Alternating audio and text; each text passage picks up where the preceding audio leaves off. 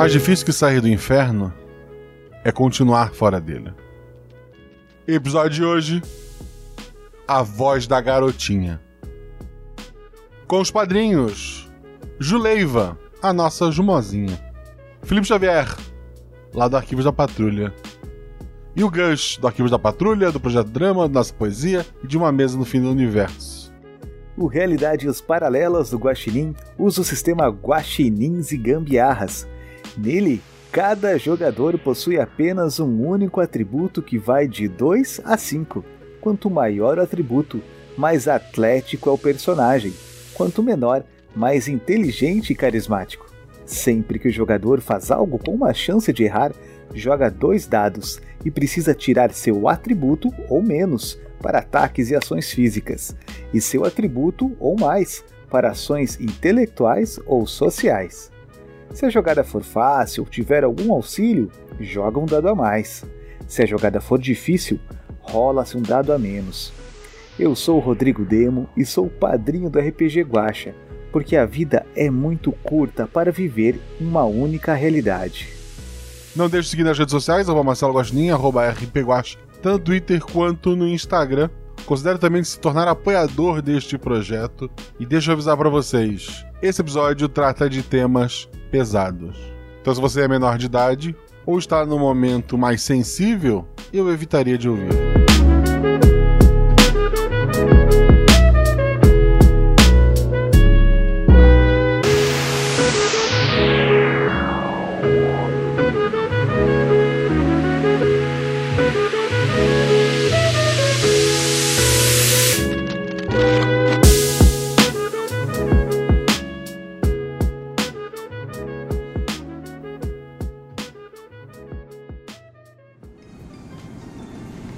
Caros passageiros, temos sete realidades paralelas, uma infinidade de possibilidades, três jogadores e um guaxinim.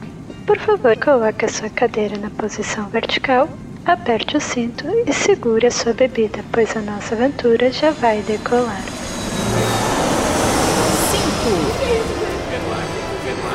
4 3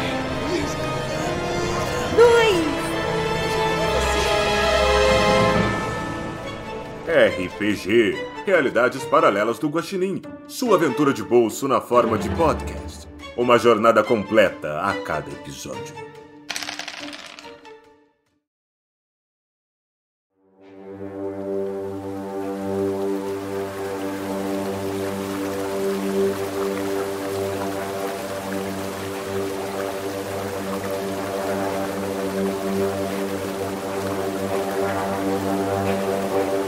O velho estava no inferno. Os dias no inferno eram todos iguais para o velho. Ele se afogava, uma sereia beijava sua boca enchendo seus pulmões e ele se afogava novamente. As sereias não tinham só cauda de peixe, mas sua cara também era escamosa e seu beijo era nojento. Às vezes o velho ficava tão apático que as sereias o levavam até a superfície do rio, um rio de uma água escura e espumante. Lá ele via um garoto sendo arrastado pela água, um garoto que era importante para ele. O velho então nadava a plenos pulmões para salvar o garoto. E quando ele quase o alcançava, uma cegonha gigantesca pegava no bico e o levava para longe. E então o velho se afogava num choro sem lágrimas no fundo do rio.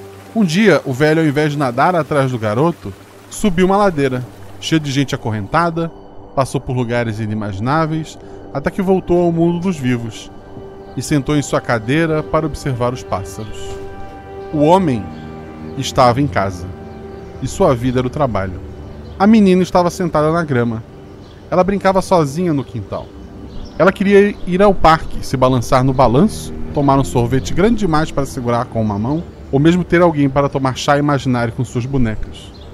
Mas seus pais viviam para o trabalho, e por isso o demônio levou sua voz. Como vocês ouviram, tem um velho, um, um homem adulto e uma criança. E antes da gente começar a, a, contar a história desses três, de como eles se relacionam, então primeiro vamos dar um, uma, um rosto e um nome para este velho. Gus fala sobre seu personagem, aparência e atributo. Bem, boa noite, eu sou o Gus e o nome do meu personagem é o Sr. Gulliver, atributo 5. Ele é um homem no auge dos seus 69 anos. Não muito alto, mas bastante forte e robusto. Calvo no alto da cabeça e cabelos grisalhos ao redor dela. Como se a natureza tivesse feito um corte estilo monge franciscano. Pele branca, mas muito manchada pelo sol. Seu nome se deve pelo fato da sua mãe adorar os livros da saga As Viagens de Gulliver.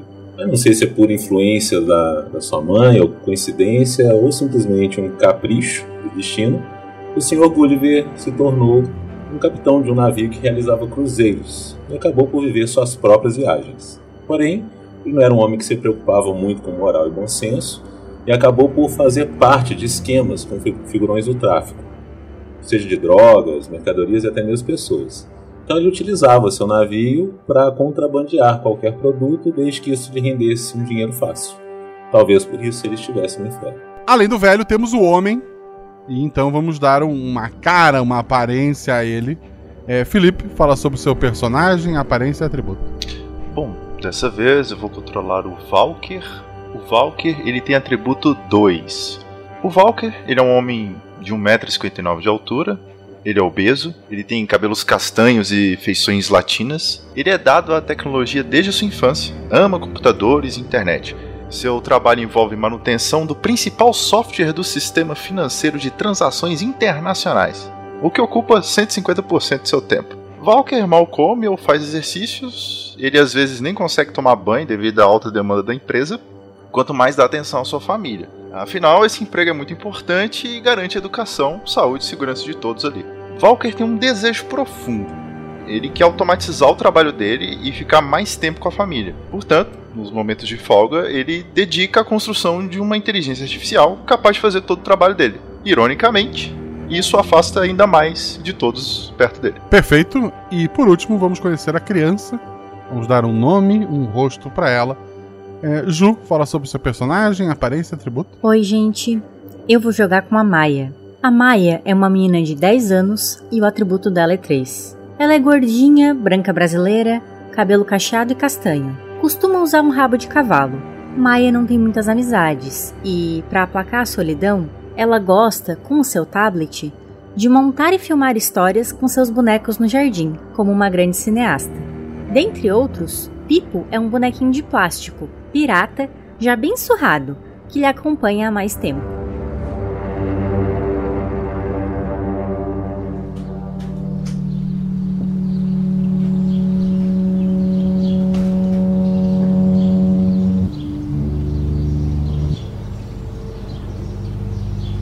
Felipe, então, é, é fim de semana, é, mas tu tá em pé é, em casa, né, andando de um lado pro outro ao celular, resolvendo pendências do, do trabalho. Fala, fala alguma coisa assim que tu tá no telefone. Ah, é sério, de novo? Deu problema naquela linha de código. Bom, mas eu dei manutenção na semana passada. Tá. Mas não tem ninguém para resolver? Você vai me tomar o final de semana inteiro. Tá, tá. Pode deixar, eu vou olhar, eu vou olhar, eu vou olhar. Eu sei, eu sei. Se isso cair, ninguém consegue fazer pagamento. Tá, tá bom. Tá. Pode deixar. Ah, minha mulher vai achar. Ela vai pisar. Ah. Tá bom. Tá. Eu, eu mando o relatório para você ainda essa noite, beleza? Tá bom. Até mais. Quando tu desliga o telefone, te chama a atenção um barulho vindo lá de fora de vidro batendo contra o vidro. Talvez garrafas. Eu vou até uma janela pela janela, tu, tu vê o quintal, que não é o teu. É como se a janela mostrasse uma velha lembrança. Nela, uma mulher arrasta uma pesada mala com uma mão e uma criança com a outra. Ela coloca a mala no porta-malas do carro e a criança no banco de trás. Quando o carro começa a partir, um homem sai da casa, correndo. Ele tropeça nos próprios pés antes de chegar à calçada. Enquanto isso, Gus, um pouco antes da, da aventura começar em si, tu tá cansado e, ferido, ainda saindo daquele lugar, tu chega numa grande porta dupla, cheia de entalhes, ela tá fechada. Tu, tu olha para ela assim meio incrédulo depois de tudo que tu passou, chegar até ali, quando uma voz te chama a atenção. Você está saindo? Ah, eu já não aguento mais esse lugar aqui. Eu queria sair sim. A voz vem de um esqueleto muito alto, usando um manto negro velho. Ela coloca seus dedos finos de ossos dentro do espaço vazio onde deveria ter um globo ocular. De lá, ela tira uma grande e brilhante moeda de ouro. Ela tira essa moeda para você. Eu pego a moeda e Mas o que, o que, que quer dizer isso? O que, que quer dizer essa moeda? Essa moeda é, é, é a minha saída desse lugar horrível? Essa é a sua saída e o seu bilhete de volta. Guarde com você e me devolva no dia que voltar. Ok, mas eu não pretendo voltar pra cá, não. Ai, se eu ganhasse uma moeda cada vez que eu escuto isso. Bem, pra falar a verdade, mais cedo ou mais tarde eu meio que sempre ganho, não é? A moeda te chama a atenção. De um lado ela tem um X é, e do outro ela tem um W. Então a porta se abre e vamos à menina. A menina ela já estava naquele ponto que todas as falas das bonecas e do Pipo em torno da mesa de chá já haviam sido ditas. Que todo o chá imaginário já tinha sido tomado, que a bateria do tablet já tinha acabado e que as formigas já tinham conquistado o farelo do biscoito, que era real. Ela poderia ir para dentro ver TV, mas ela gostava de ficar na rua, de ver quem passava. Ela sentia falta de, de conversar com as pessoas, mesmo que essas pessoas fossem o carteiro ou a vizinha antipática da rua de baixo. Foi quando ela ouviu o som de garrafas de vidro. O homem que recolhe o reciclável tinha vindo cedo hoje. Embora ela não, não conseguisse vê-lo sentada ali, né, próxima à cerca, mas dava para ouvir o som das garrafas do outro lado. A Maia vai pegar o pipo debaixo do braço e tentar é, ficar em pé, porque ela tá numa mesinha de chá, e tentar espiar o que está acontecendo. Assim que ela levanta e olha por cima da cerca, olham para ela de volta, ou quase isso. Não era o homem do reciclável. Não era um homem. Era um ser sem rosto, com dois fundos de garrafas cravados como se fossem seus olhos. O sorriso foi pintado como o desenho de uma criança, como um emoji, uma fina linha vermelho escuro, feita com o sangue que escorria de seus olhos de fundo de garrafa. A Maia, ela não consegue gritar. O lábio dela perde a cor e ela abraça o pipo muito forte. A, a mão da criatura, então, rápida, faz um movimento para frente. Então bate na, na garrafa. Tu sente que mesmo que tu quisesse gritar, tu não ia ter mais uma voz. Eu posso tentar gritar? Pode, mas não sai som. Maia sai correndo pra dentro de casa, desesperada. Valker, quando a janela finalmente volta a mostrar a realidade, ela é terrível. Uma criatura com olhos de, de, de vidro sangrando pelo rosto. Ele tentou segurar o rosto da, da tua filha, talvez? E a menina correu pra casa. Maia! Eu deixo o, o telefone cair no chão. Eu consigo passar pela janela ali? Consegue. No desespero, eu passo pela própria janela e tô correndo em direção à Maia. Eu vi meu pai? Sim. Eu, eu, eu vou atrás dele e eu vou. Eu tô com um pipo e eu começo a apontar e apontar pra direção do barulho, em direção da criatura. E apontar pra minha garganta, fazer movimentos na minha garganta. Uma cara de desespero. Pensando, pai, me ajuda. Per- Pergunta 1, eu pulei janela. Pergunta 2, eu tô muito longe, muito perto dela, eu consegui alcançar a Maia. Já tá perto dela, sim. Ah, eu vejo a criatura, não tem nada, não tem nada nas mãos, de assim, arma, algo pontudo. Ah, no- tu pulou da, da janela, a criatura se abaixou atrás da cerca e não há mais nada lá. Assim, assim que eu abracei a Maia, a criatura meio desapareceu ali onde ela tava. Isso. Calma, calma, vamos pra dentro, vamos pra dentro. É. Ele. Olha pra cerca. Ele já foi, ele já foi. É. Vamos ligar pra polícia? Deve ser alguém tentando pregar uma peça na gente. Esses arruaceiros. Eu pego a Maia assim no colo, tipo, aperto ela contra o peito e vou em direção da casa e vou trancar tudo e ligar pra polícia. Passa um tempo que tu não sabe quanto tempo foi. Tu tenta ligar pra polícia, mas eles não acreditam. Tu tenta conversar com a imprensa, mas ninguém acredita. Tu tenta procurar médicos, mas ninguém acredita em vocês. A minha filha não consegue falar depois desse evento. Não consegue. Os que acreditam no que você fala têm medo do que acreditam. Mas com o tempo você consegue pistas. A criatura é um demônio. A criatura agora foi até o inferno trocar a voz da Maia por alguma outra coisa. Ela não tem pressa, afinal ela é um demônio que vive todo o tempo da existência. Outra informação útil é que existe um homem que ele já foi no inferno e voltou. E tu consegue o endereço dele. Ok. Ah, então eu imagino que eu já fui em tudo quanto é canto. Eu, apelei pra sobrenatural. Já passou um tempo grande, tu não sabe quanto, mas passou. Assim, do lado da Mai, enquanto ela tá ali, eu falo: A gente, a gente vai conseguir sua voz de volta, tá? Só, só, só um pouquinho. Eu pego o, o telefone celular tremendo e disco o número desse homem. O número, ele cai numa casa de, de repouso geriátrica e o homem não quer atender telefone. Eu. Eu. Por favor. A voz da minha filha foi tomada por um demônio. Eu, eu preciso da sua ajuda. A pessoa do outro lado, ela, acho que ela nem conversou com, com o velho, ela só desligou o telefone. É, é o- é o telefone de uma casa geriátrica. Quem te atendeu provavelmente é uma enfermeira ou uma médica de lá. Eu já não tô batendo bem. Se eu já recorri ao sobrenatural, eu. Maia, vamos passear. Vou botar a Maia num carro. Eu vou dar um migué no trabalho. Dizer que eu tô doente, eu não tô podendo mexer com as coisas. Eu tenho que levar minha filha, sei lá, no médico. Qualquer desculpa dessa. E vou ir na direção desse. Eu tenho um endereço, né? Tem os endereços. Eu, eu vou lá de carro. É, eu quero estar, se se for possível, enquanto, né? O que eu posso estar levando no carro, eu queria estar levando o pipo, o tablet, e enquanto a gente tá andando, eu tô desenhando num aplicativo, tentando desenhar o que eu vi da criatura, pra, pra mostrar pra quem o meu pai quer ir ver. Guacha, importante desse salto no tempo. O Valkyrie também pode ter tentado pesquisar sobre o que ele viu antes da filha do demônio. Como que? Eu lembro de ter visto uma mulher carregando uma mala pesada e uma criança. Ela coloca essa criança no banco de trás do carro e ela coloca a mala no porta-mala. Isso é uma coisa estranha pra mim ou foi algo totalmente normal quando eu olhei isso pra janela? Tu não, tu não encontra nada sobre, mas é familiar. Ok. O, o homem e a menina estão indo para casa de repouso. Vamos para lá também, só que um pouco antes. O Gulliver. O cheiro de enxofre, urina e morte, ele deu lugar a talco.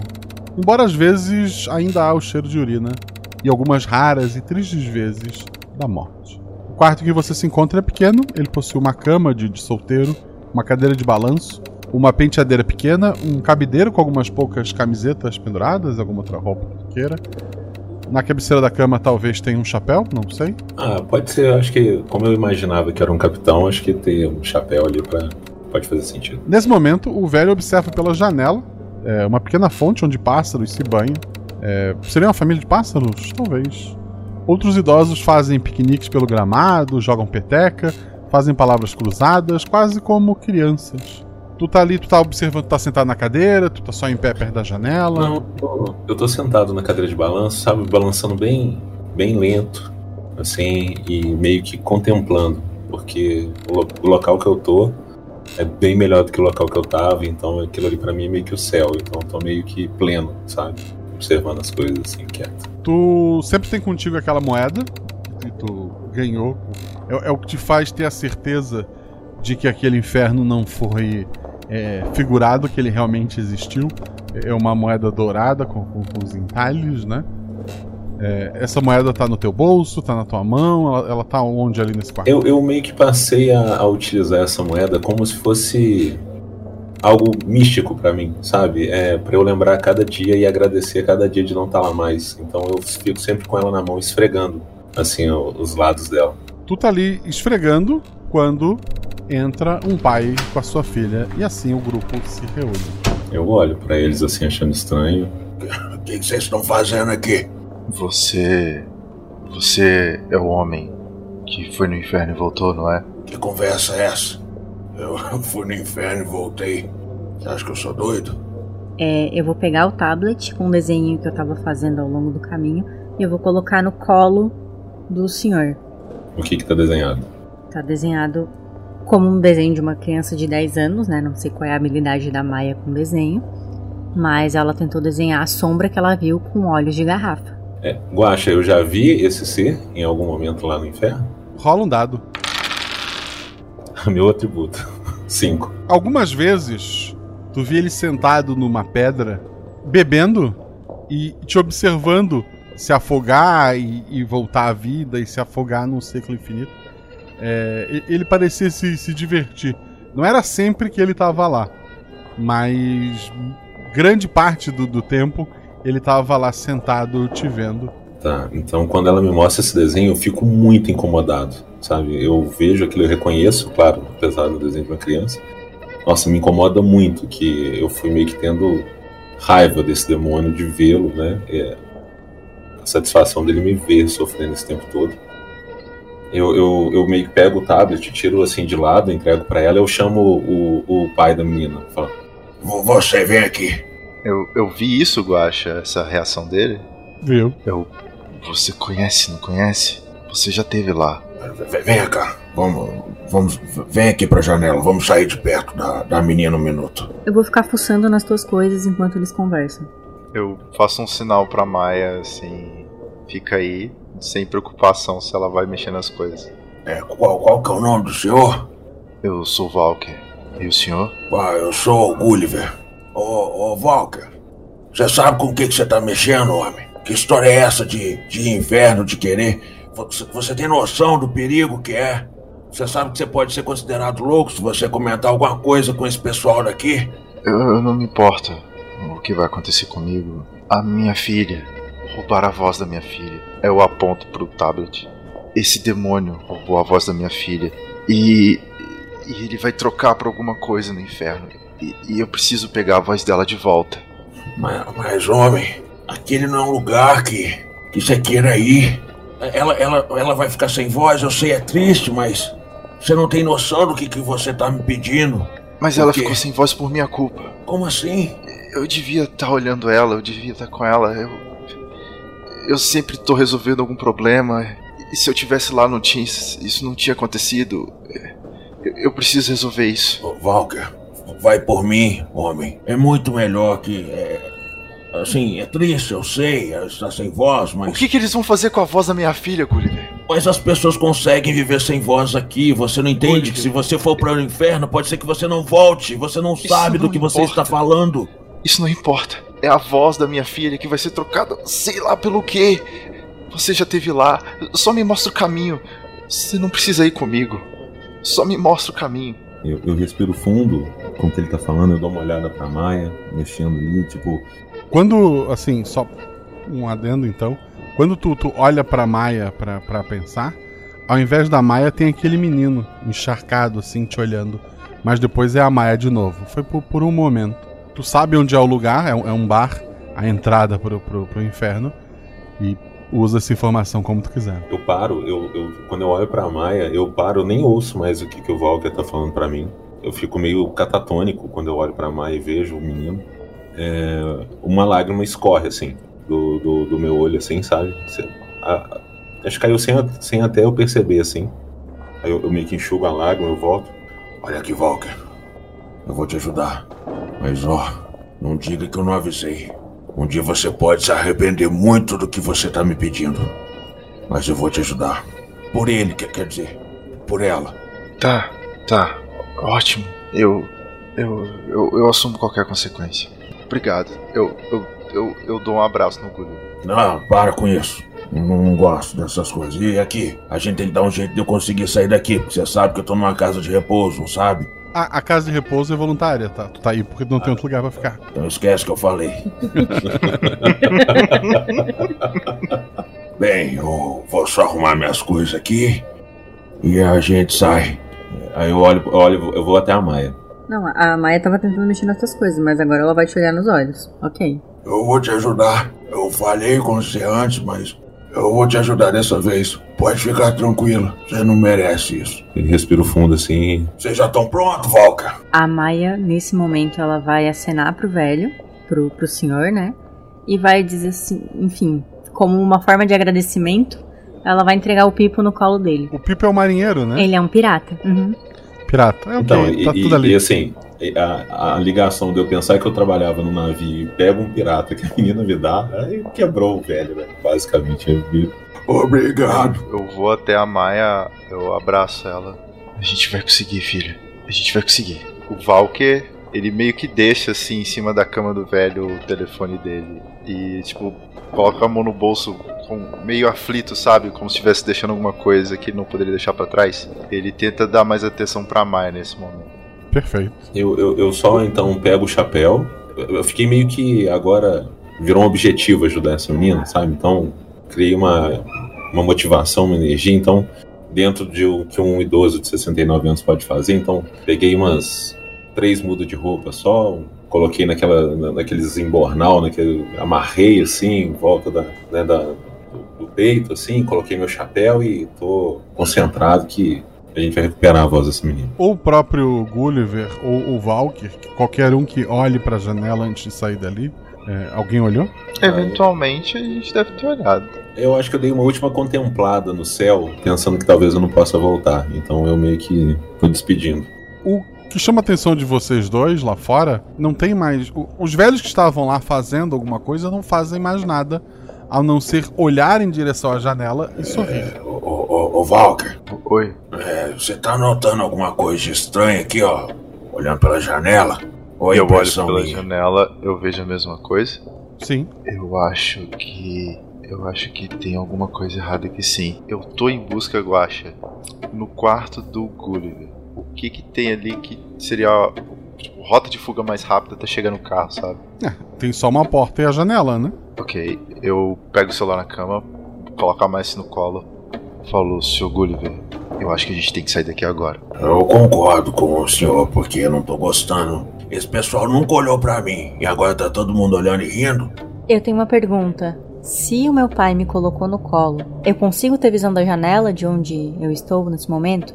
No colo do meu pai? Sim. Eu posso tentar acenar pra ver o que, que esses idosos vão fazer? Pode. Tu, tu acena? Aceno. É, não só os idosos, tem uma, uma mulher com asas grandes e brancas atrás dela, e ela também tá entre eles, mas todos dão um tchauzinho pra, pra ti. Todos. Ok. Eu puxo a manga do meu pai pra ele olhar isso também. É, tirando o anjo que ele não vê, é, ele vê as pessoas dando tchau. Tá, eu tô muito em choque. Eu, eu falo, "Gu- Gu- Gulliver, isso. Isso. Isso tem alguma coisa a ver? Já? É, fica tranquilo, Walker. O que a gente vai ver é muito pior do que isso. Coloco a cabeça da Maia assim no, no ombro, sabe? Pra se, se vai que aconteça alguma coisa. E eu vou na frente do Sr. Gulliver já em direção ao carro. Walker, o que eu aprendi é o seguinte: quanto mais rápido e mais objetivo a gente for, melhor. Então, não vamos perder tempo e ficar prestando atenção em outras coisas, não. Direto pro objetivo. Vocês, ao saírem do quarto, notam claramente que as pessoas estão seguindo suas vidas, né? Tem idosos e o pessoal que trabalha ali, é, alguns poucos visitantes. Quando vocês estão à vista, as pessoas param o que estão fazendo, olham pra vocês e sorriem. E acompanham vocês com o olhar. Walker, só vai, Walker. Não esquenta a cabeça, só Tu tá vai. com a menina no colo. Tu tá na frente ou o velho vai na frente? Eu tô na frente do velho. Então tu passa pela, pela portaria. Gulliver, quando tu tá passando, a enfermeira que tá ali na, na portaria, ela estende pra ti as duas mãos. Numa mão ela tem um cartão e na outra ela tem um te- o telefone é, de fio, né? E, e ela estende os dois pra ti. Então ela para no meio do movimento assim, mas ela tá sorrindo. Eu conheço a mulher, é, é uma funcionária do, do- Ela trabalha ali, sim. Mas eu sei até o nome dela, assim. Eu já devo, devo ter visto ela out- outras Pode, é, é- é Brasil, tu pode batizar ela como tu quiser. O que, que você tá me parando aqui agora, Sônia? Pra eu pegar? Então tá bom, obrigado. Eu pego e já tô saindo, sabe? Tipo, Tá, o- é um telefone com fio e um cartão. Tu pegou só o cartão. eu olho pra ela assim, O que, que você quer que eu faça com isso, Sônia? Pra eu ligar pra esse número? Ela, ela tá parada assim, ela agora parece um manequim. Ela tá só parada. tá, eu olho o cartão. O cartão tem um número de telefone, uma coisa assim? Tá escrito Valkyr e esse é, o- é o- e tem o número dele. Tá, eu, eu vou ligar pra, pra saber, só pra, pra ver o que que é. Eu não quero comentar isso com o Valker, eu só quero ligar pra eu, pra eu ver o que que isso quer, o que que isso quer dizer, sabe? Tá, o Valkyr pegou o celular em cima da cama? Peguei. Fiquei bem claro então o celular isso. toca. Olho pra ele assim, eu reconheço o número. É o número da, do lugar que tu tá. Ih, caralho. Eu já não tô muito feliz. Eu, eu não vi o que aconteceu atrás de mim. Eu já resolvi meu problema. Eu só nego a ligação, sabe? Tá, Tu, tu viu isso, Gulliver? É. Tu viu que tocou o celular dele. Eu, eu vi que tocou, né? Fala.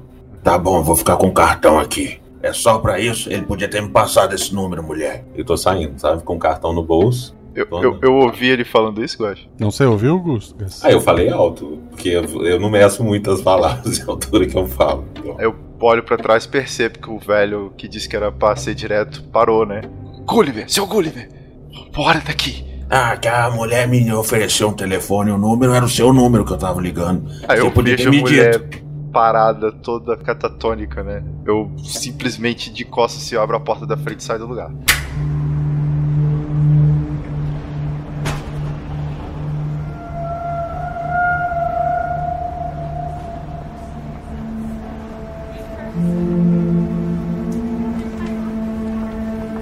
O, o endereço é, é um bar que fica numa rua cheia de bares. Ela é movimentada, né? Não é um lugar para, para uma criança. O bar em si, que, que seria a, a entrada, ele tem um segurança muito grande, um homem muito forte, muito alto, muito largo. Ele tá de, de, de um terno muito bem alinhado, assim. Ele tá de braço cruzado na frente de uma portinha dessa de, de salão de, de filme de é, Velho Oeste, né? Só que em vez de madeira, as duas portas lembram muito aquelas portas gigantescas que o Gulliver atravessou para sair do lugar. A gente já chegou, né? Nesse, nesse local, né? Isso. Nossa, quando eu saio do carro, eu tô muito hesitante quando eu vejo a porta. Porque eu sei o que, que me aguarda. Então eu tô meio que tremendo, assim, sabe? Eu sei que nós estamos num momento tenso, né, da aventura, que ela é uma aventura tensa. Mas a Maia ela vai aproveitar que o tablet ainda tá com bateria e ela vai pedir: Pai, se for possível, me compra um refri. Ah, tá, no tablet. Ela escreveu isso no Uhum, tablet. Ela escreveu isso no tablet. Eu, tipo, olho pra ela assim, eu, eu dou um sorriso. Eu, Sr. Gulliver, é, o senhor aguarda um pouquinho no carro com a Maia? Eu vou comprar alguma coisa pra ela beber, se tá com fome. Pode deixar que eu olho ela aqui. Tá, tu vai em outro bar que não seja esse que é o destino Ele de não você. me falou nada. Tô indo Ah, no beleza. bar que tá estacionado na minha frente. Tá, é, tem um bar que tem um porteiro, um, um homem gigantesco na frente barrando qualquer um que entre. Vai criar algum conflito ou vai qualquer outro mais fácil? Não, é porque ele não me disse que aquele era o bar. Então. Sim. É, mas assim, eu tô tremendo na frente do. Eu saí do carro e tô tremendo. Então, se você falou comigo, você viu que eu tô. Eu tô indo pro bar, Gulliver. Ah, eu tô vendo você indo pro bar? Eu falo, onde você tá indo, homem? No bar? Vai, vai num bar normal, não nesse pra comprar refrigerante pra, pra menina. Vai nesse não, vai naquele outro ali. Eu aguardo você aqui com, com a Maia. Eu agora, com uma, muito mais medo do que devia ter de uma parede, eu vou dar 180 e vou no outro bar pegar um refrigerante. Volto pro carro. Beleza. Ô, seu Gulliver, é, é ali? É ali. Tá, é.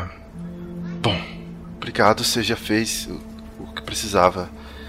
Eu, eu não vou pedir pra, pra você passar daqui, eu só, eu, eu só preciso que você cuida dela. Sr. Walker, eu tenho a ligeira impressão que o senhor não vai conseguir entrar sem mim. Mas quer tentar, pode tentar lá. Pode conversar com o homem. Depois você volta pra falar que eu tava certo. Nesse momento, a hora que meu pai fala em ir sozinho, porque eu consigo entender a conversa dos adultos, né? Que eles estão falando em ir pro Sim. inferno. Eu vou agarrar ó, a roupa dele e vou começar a puxar, impedindo ele de ir sozinho, sabe? Meio que puxando pra trás. Pai, nesse sentido, desesperada, você não vai sozinho pra. Enfim, você não vai me abandonar de novo. Eu agacho, olho a Maia no olho. A gente precisa recuperar sua voz. Não é um lugar legal pra você brincar. Fique aqui com, com, com o tio Gulliver. Eu só vou conversar com o homem da porta. Mas pensando bem, talvez o Gulliver é o único que possa nos ajudar. Eu tô balançando a cabeça e, e, e botando as duas mãozinhas na cara do meu pai, assim, tipo, fazendo carinho. Não vai, fica aqui, pai. Com essa expressão, não sei como. Quando o Gulliver vê o desespero da Maia em relação ao pai, ele simplesmente começa a andar em direção à porta. Ele, ele vê e fala assim, sabe? Fala assim, ele pensa, eu consigo que ele que tem que resolver isso, como é que ele vai tirar a criança, o pai da criança, sabe? Então eu vou, enquanto tá essa cena da, da, da Maia segurando o Valkyrie, eu vou até o cara da porta. O, o cara fala: Tá lotado. Ah, achei que vocês não se importavam com mais pessoas aí dentro. Então quer dizer que tem lotação máxima agora? ele, ele abre um sorriso largo, assim, mostrando um, um dente de ouro bem brilhante. No momento a gente tá lotado. E só quem tem convite pode entrar. E por acaso o convite seria uma moeda de ouro? Aí eu tiro a moeda de ouro assim do bolso. Ou algo parecido? O, um dos olhos dele brilha assim com, com um dourado da, da moeda. E ele diz: Eu falei que vocês sempre voltam. Era você que me falou isso, mas você tá muito diferente de quando eu saí. Pra cada ocasião a gente tem uma roupa, não é? Não se vai de pijamas a um funeral. Levanta assim os dedos cheios de, de anéis. Voltou pra morar ou só está de passagem? Eu quero te fazer uma pergunta, se me permite. Faça. Tem um, um demônio muito do atrevido que pegou a voz daquela menina ali, ó, e trouxe pra cá. Ah, o demônio da garrafa. Sim. Isso, esse mesmo. A gente tá querendo a voz da menina de volta. Como é que a gente faz? Ah, é fácil. É só derrotar o demônio. Mas não vai conseguir pegar a garrafa. Você ou traz o demônio pra cá, ou leva a menina até lá. É, mas você só falou que a gente entra com convite, eu só tenho uma moeda. Como é que a gente faz pra levar a menina até lá? Ah, Eu deduzo que você vai perder a moeda de qualquer forma. Mas. E se fizermos uma aposta? Deixo você entrar. E se você perder a moeda, consumir algo lá dentro, ou pegar algo que já não seja de vocês e trazer pra cá, vocês ficam para lá para sempre. Todos os três. Bem, eu, tô, eu olho pro Walker. Walker, pode vir pra aqui um minutinho? Pode trazer a Maia também, que não tem muito como esconder da menina, não. Oi. Ele falou que a gente vai poder entrar. Precisava de um convite, mas que a gente pode. Mas desde que seja com uma aposta. Que aposta é essa? A gente tem que. Aí eu olho pra ele assim que eu, eu, o, o velho esquece fácil, né? É. A gente não pode consumir nada lá dentro. Ele, ele faz com a cabeça que sim. A gente tem que pegar só o que é nosso, ou seja, só a voz da menina. É, tá certo? Ele faz que sim com a cabeça. E qual que é o outro? Não perder a moeda. Isso. Essa aqui é a passagem nossa. Se uma dessas três condições. Você tá gravando, né, Valker? Porque você viu que eu não estou, a minha cabeça não é das melhores, tá? Eu faço que sim com a cabeça. Se uma dessas três condições não for. Se a gente é, violar uma dessas três condições, os três ficam no inferno. Ah, e para pegar a voz da menina, a gente tem que derrotar o, o demônio. Ou trazendo ele aqui, ou levando a menina até ele lá dentro. É bem provável que ele não vai sair. Pera, pera, pera. Pra gente derrotar o, men- o demônio, a gente tem que tirar ele? Ou simplesmente levar a Maia até lá? Mas tem que ganhar dele, pelo que eu entendi. Porque ele não vai entregar a voz assim. Então a gente tem que ganhar do demônio para recuperar a voz da Maia. Eu vou deixar pra você escolher, Valker. E eu seguro a mão da menina, da Maia, assim. Eu tô olhando pro meu pai. O Felipe nesse momento tá atônito, sem saber o que fazer. Assim como tá o Val. Ele tá olhando pro nada, com o queixo caído. Ele senta no meio-fio, coloca a mão na cabeça. Ele tá olhando freneticamente pra um lado e pro outro, com a cabeça parada, tentando encontrar coragem pra tomar alguma decisão. Ah, Eu coloco a mão no ombro do Walker quando eu vejo que ele tá desesperado. Valker, só um minutinho. É, eu olho pro segurança. Como é que eu te chamo? É, qual que é o seu nome? Morte? Como é que Hum, morte. É um bom nome. é? Pela sua experiência, alguém já conseguiu trazer um demônio pra cá pra conseguir recuperar alguma coisa? Eu queria escrever uma mensagem no tablet, mas só mostrar ela pro velho. Eu vou usar um. Sabe quando tu escreve a mensagem pra mandar, mas não envia? É isso que eu vou fazer. Eu vou escrever, é. Sem voz eu tenho mais papai. Talvez seja bom. E eu mostro isso pro Gulliver, olho bem nos olhos dele e apago. Eu, eu tô segurando pra não chorar. Faço um carinho no rosto dela, assim. Eu, não, eu tô segurando muito pra não chorar. Eu, Maia, eu entendo o que, que você tá falando, minha filha. Eu entendo, mas é. Entende o seguinte, Maia. O seu pai tá consumido pela culpa. Ele acha que você ficou sem voz por culpa dele. Acho que ele não vai conseguir viver bem se ele não der um jeito de resolver esse problema. Mas eu concordo com você, minha filha. Eu acho que viver sem voz é melhor do que entrar naquele lugar. Mas vamos deixar seu pai ver o que, que ele quer fazer. Mas ó, eu tô aqui pro que você precisar, viu? e, e dou um abraço nela. eu levanto, eu chego até o homem alto, forte. É, morte. Ah, pois não. Os demônios entram e saem do inferno, certo? Sim. Eu imagino que o demônio da garrafa saia pra fazer as suas artimanhas aqui fora com alguma frequência. O, o, o olho dele brilha. Sim. Depois que ele troca o que rouba, ele sai. Entendi. Eu. Eu. Eu. Eu tenho uma ideia do que eu consigo fazer. Eu agacho Maia. Você sabe que eu te amo. Papai, ele é muito inteligente. Às vezes ele só não percebe as coisas em volta. Mas eu pensei no jeito da gente conseguir sua voz de volta e voltar são e salvo pra cá. Eu tô prestando atenção no meu pai. O demônio da garrafa, ele só vai voltar pra cá se ele trocar o que ele roubou. Então, não adianta derrotar ele aqui fora. Só é possível derrotar ele lá dentro. Bom, as condições não são impossíveis de fazer. A gente precisa manter a moeda guardada, a gente não pode consumir nada lá dentro, nem roubar aquilo que não é nosso. São só três regras. Provavelmente de tudo aquilo que a gente já pesquisou e a gente vai ver coisas terríveis. Mas não é impossível. E bem, ele gosta de trocar coisas, não é mesmo? Nós podemos trocar alguma coisa que ele queira antes que ele troque sua voz com outra pessoa ou alguém. Nós não vamos levar nada que não é nosso, só vamos trocar. A gente encontrando ele, a gente consegue trocar por algo que não seja moeda. Eu aponto pro meu tablet. Eu dou um, um sorriso. Isso. Isso. E tipo, faço um carinho na cabeça dela. Walker, Pois não, Gulliver. você não tá pensando, em hipótese nenhuma, em trocar sua vida pela voz da sua filha, né não? Não. Porque é melhor ficar sem voz do que sem pai. Você entende isso, né? Sim, eu entendo que seria. Eu entendo que seria.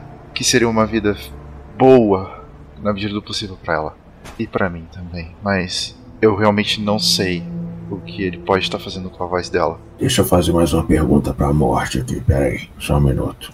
Ô, dona Morte, Fale. é. Depois que esse demônio troca, não dá pra recuperar mais o item que ele roubou? Mais do que isso. Você já ouviu de algum demônio cantor? Você acha que ele levou só a voz? Se ele fizer a troca, a vida dela vai junto. E ela ficará lá embaixo também. Eu viro na hora, assim, pro Valker. A- Acho que o Valker deve estar ouvindo, que tá próximo, né? É, assim, o Valker já sacou isso nos estudos que ele fez isso já há muito tempo. Tá. Aí, eu, aí agora eu não. O, o, o Gulliver não tava sacando isso, tava achando que era só a voz. Então, agora ele viu que o buraco é mais embaixo, assim. né? Então ele. O demônio falou isso pra menina ouvir? Falou. Ele fala.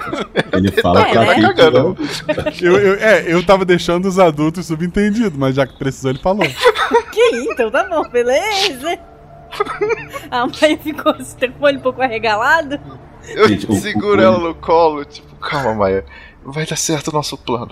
Ele vai aceitar o tablet, tipo, faço um carinho nela assim, balançando. Calma, calma, o pa- papai tá aqui. Gente, o, o Gulliver é atributo 5. Então ele não é lá um dos mais espertos pra conseguir sacar essas coisas.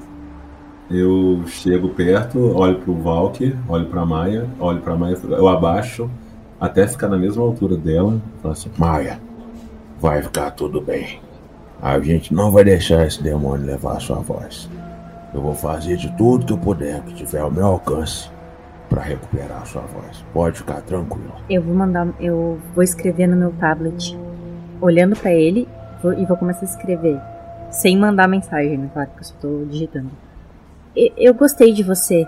Você, você tem cara de que vai cuidar muito bem do Pipo. Vou. E de você também. E eu acho que esse Pipo vai ser uma companhia pra mim durante muito tempo, mas eu só acho. Bem, então vamos, vamos, Walker. Vamos, Maia. eu olho pra morte assim e falo. Você sabia disso, né? Porque você falou pra mim que eu ia voltar. Ah, meu querido. Só cuide da moeda. Eu entro. Os três entram, imagino. O bar é um bar, assim, movimentado, gente de um lado pro outro. É, pessoas bem, bem receptivas. é, elas sorriem pra pra vocês, fazem brindes. É, garçonetes logo vêm com bandejas com vários tipos de bebida, é, alcoólicas pro, pros adultos e, e refrigerante pra criança. É o inferno, mas não tanto. Não precisa, eu não preciso nem dizer pra vocês dois, né? Uhum, não. Nada. A gente não pode consumir nada. A gente não pode pegar nada que não é nosso. E daqui de dentro? E eu, tipo, sei lá, colocar a mão no ombro do, do Gulliver e a gente não pode perder aquilo. Pode ficar tranquilo. Isso aqui foi a minha. a- o meu passaporte de saída desse lugar horroroso. Isso aqui eu vou segurar e não, não, não vou perder isso de jeito nenhum. Pergunta importante, Maia, você tomou refrigerante antes de entrar aqui, certo? Eu não sei, você chegou a buscar o refrigerante, pai? Sim. Buscou e entregou. Né? Verdade, no tu não falou isso, né? Não, então eu tomei sim. Ah, tá. Boa menina. Eu, tipo, aperta o narizinho dela assim. Tá, tá ali as garçonetes. Na frente de vocês com as bandejas. Tá, Gulliver, e agora? Agora a gente tem que saber onde que tá esse demônio, porque esse lugar aqui é grande, né? Então, peraí. É, tu sabe que é descendo, né? Tu vê que mais ao fundo do bar tem, um- tem uma escada. O inferno é sempre pra baixo. Ó, ali ó. Tem uma escada ali. Então, a gente tem que ir descendo. E a gente vai passar por muito lugar estranho. Guaxa, enquanto a gente estiver descendo, eu quero olhar se nesse bar eu consigo ver o demônio, sim. Tô procurando ele o tempo todo. Não. Pessoas é, parecem figurantes de filme de, de bar, sabe? Aquele pessoal meio barbudinho, de óculos escuros, é, chapéuzinho. É, tem até um- uma vibe meio filme americano, nem Brasil ali. Drink do É, inferno. É. Ok. Ok. Então tô indo atrás do Gulliver. É, a- o caminho de vocês está sendo impedido por é, belas garçonetes sorridentes. Ó, ô, dona moça. Vai servir aquele ali, ó. Tá precisando mais de você do que a gente aqui, tá? Obrigado. Não precisa de nada, não. Eu tô tentando tirar ela da frente pra continuar andando. Pra... Um, um, um homem assim levanta com, com um taco de sinuca na mão e ele fala: A nossa bebida não é boa o suficiente pra vocês? Eu não sei, eu não tomei, né? Então, eu não bebo. Então, ó, pode ficar com a bebida de vocês. Eu tenho certeza que ela é boa. A gente só quer passar só, tá bom? Eu- eu- enquanto eles estão discutindo, é, moça, a, a minha filha quer usar o banheiro. Pra onde fica o banheiro? É ali no fundo? A Maia vai começar a fingir que tá apurada. Então, rola dois dados então, Valk. Um para ti, um pela, pela máquina te ajudando. 4 e 6. São dois acertos, né? É, A, a garçonete então sorri, ela abre um espaço pra ti e, e aponta. Tem a escada que desce, tem, tem duas portas no, no fundo com símbolos de, de masculino e feminino, né? E ela abriu espaço pra vocês dois. O Gulliver, o cara com taco, ele tá indo pra cima de ti. Tu é sempre engraçadão assim? Eu não sou engraçado, eu só falei que eu não bebo. E que deve ser boa bebida. E que podem ficar à vontade pra beber. Eu só tô querendo descer. Não tentei fazer piada. Ele te tenta te empurrar assim com o taco, te tentando te provocar. Senhor, eu só quero continuar reto, é só isso. Pode beber à vontade, pode fazer o que o senhor quiser. Eu não tô aqui pra criar confusão, eu só quero ir embora. Eu quero descer a escada só. Rola um dado. Dois. Dois é um acerto. Ele tentou te bater com o taco de, de sinuca, mas tu segurou esse taco, tu desviou. O que que tu fez pra pra evitar esse golpe? Eu segurei. Eu segurei e falei mais sim.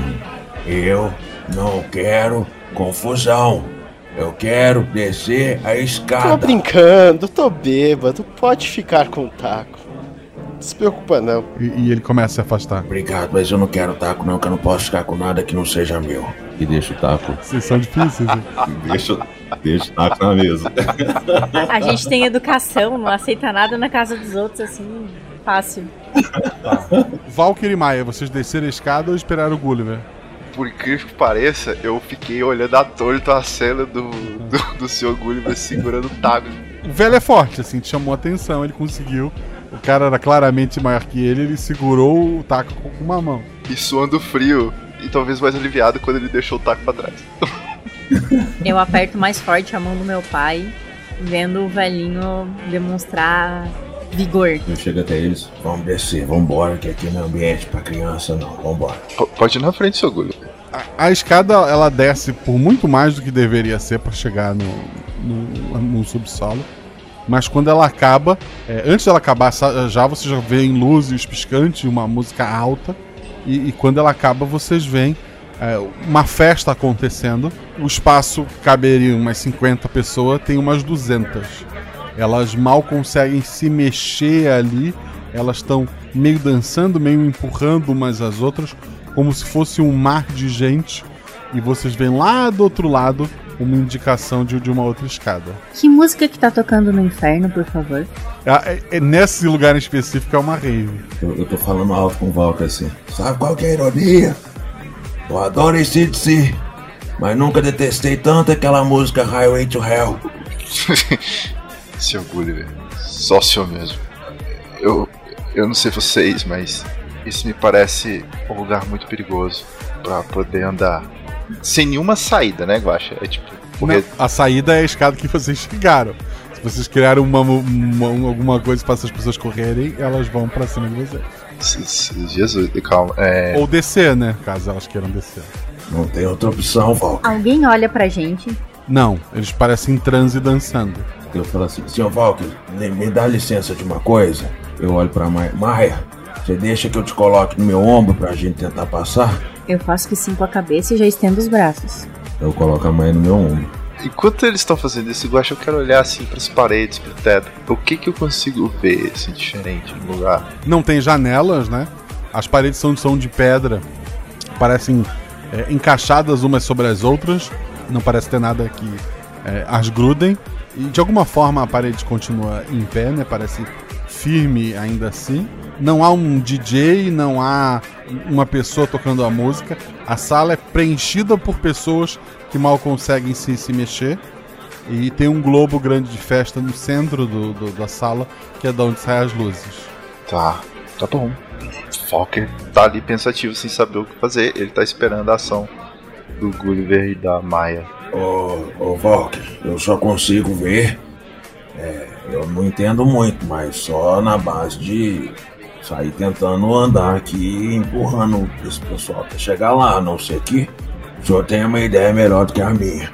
Vai, vai na frente e eu vou atrás do, do senhor.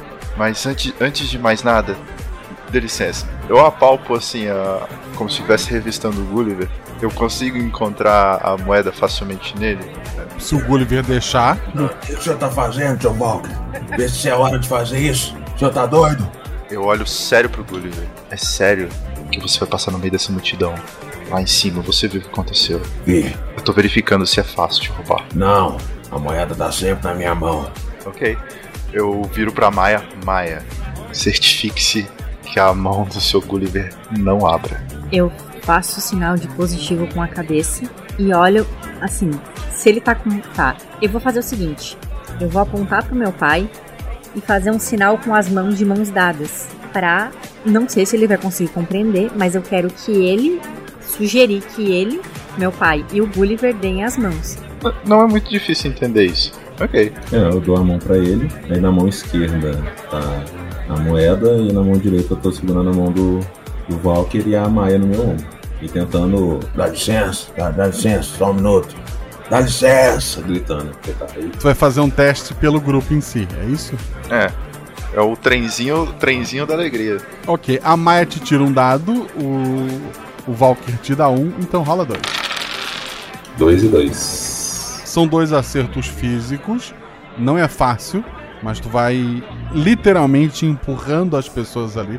Elas estão meio em transe e tal, elas não conseguem cair no chão, porque elas simplesmente estão grudadas demais para ter espaço para ir ao chão, né? É, vocês em vários momentos, é, os homens se sentem sufocados, né, pelas pessoas de, de braço erguido e tal, mas pra para a menina que tá no ombro acaba que não chama tanta atenção. No meio do, do caminho, próximo à tua cabeça, Maia, tu passa pelo globo de luz. Tu vai só ignorar? Eu consigo encostar nele? Consegue encostar a mão, sim. Eu vou dar uma encostadinha pra ver o que acontece. Ok. Rola um dado. Não! É uma armadilha! Eu gritei! Tirei três! Gente, subiu um calor agora. Tu toca na, naquela bola pendurada cheia de, de, de luzes e tal, e toca bem de leve e nota que dentro da, daquela esfera tem pequenos seres assim, meio feitos de, de fogo de várias cores, estão voando de um lado pro outro.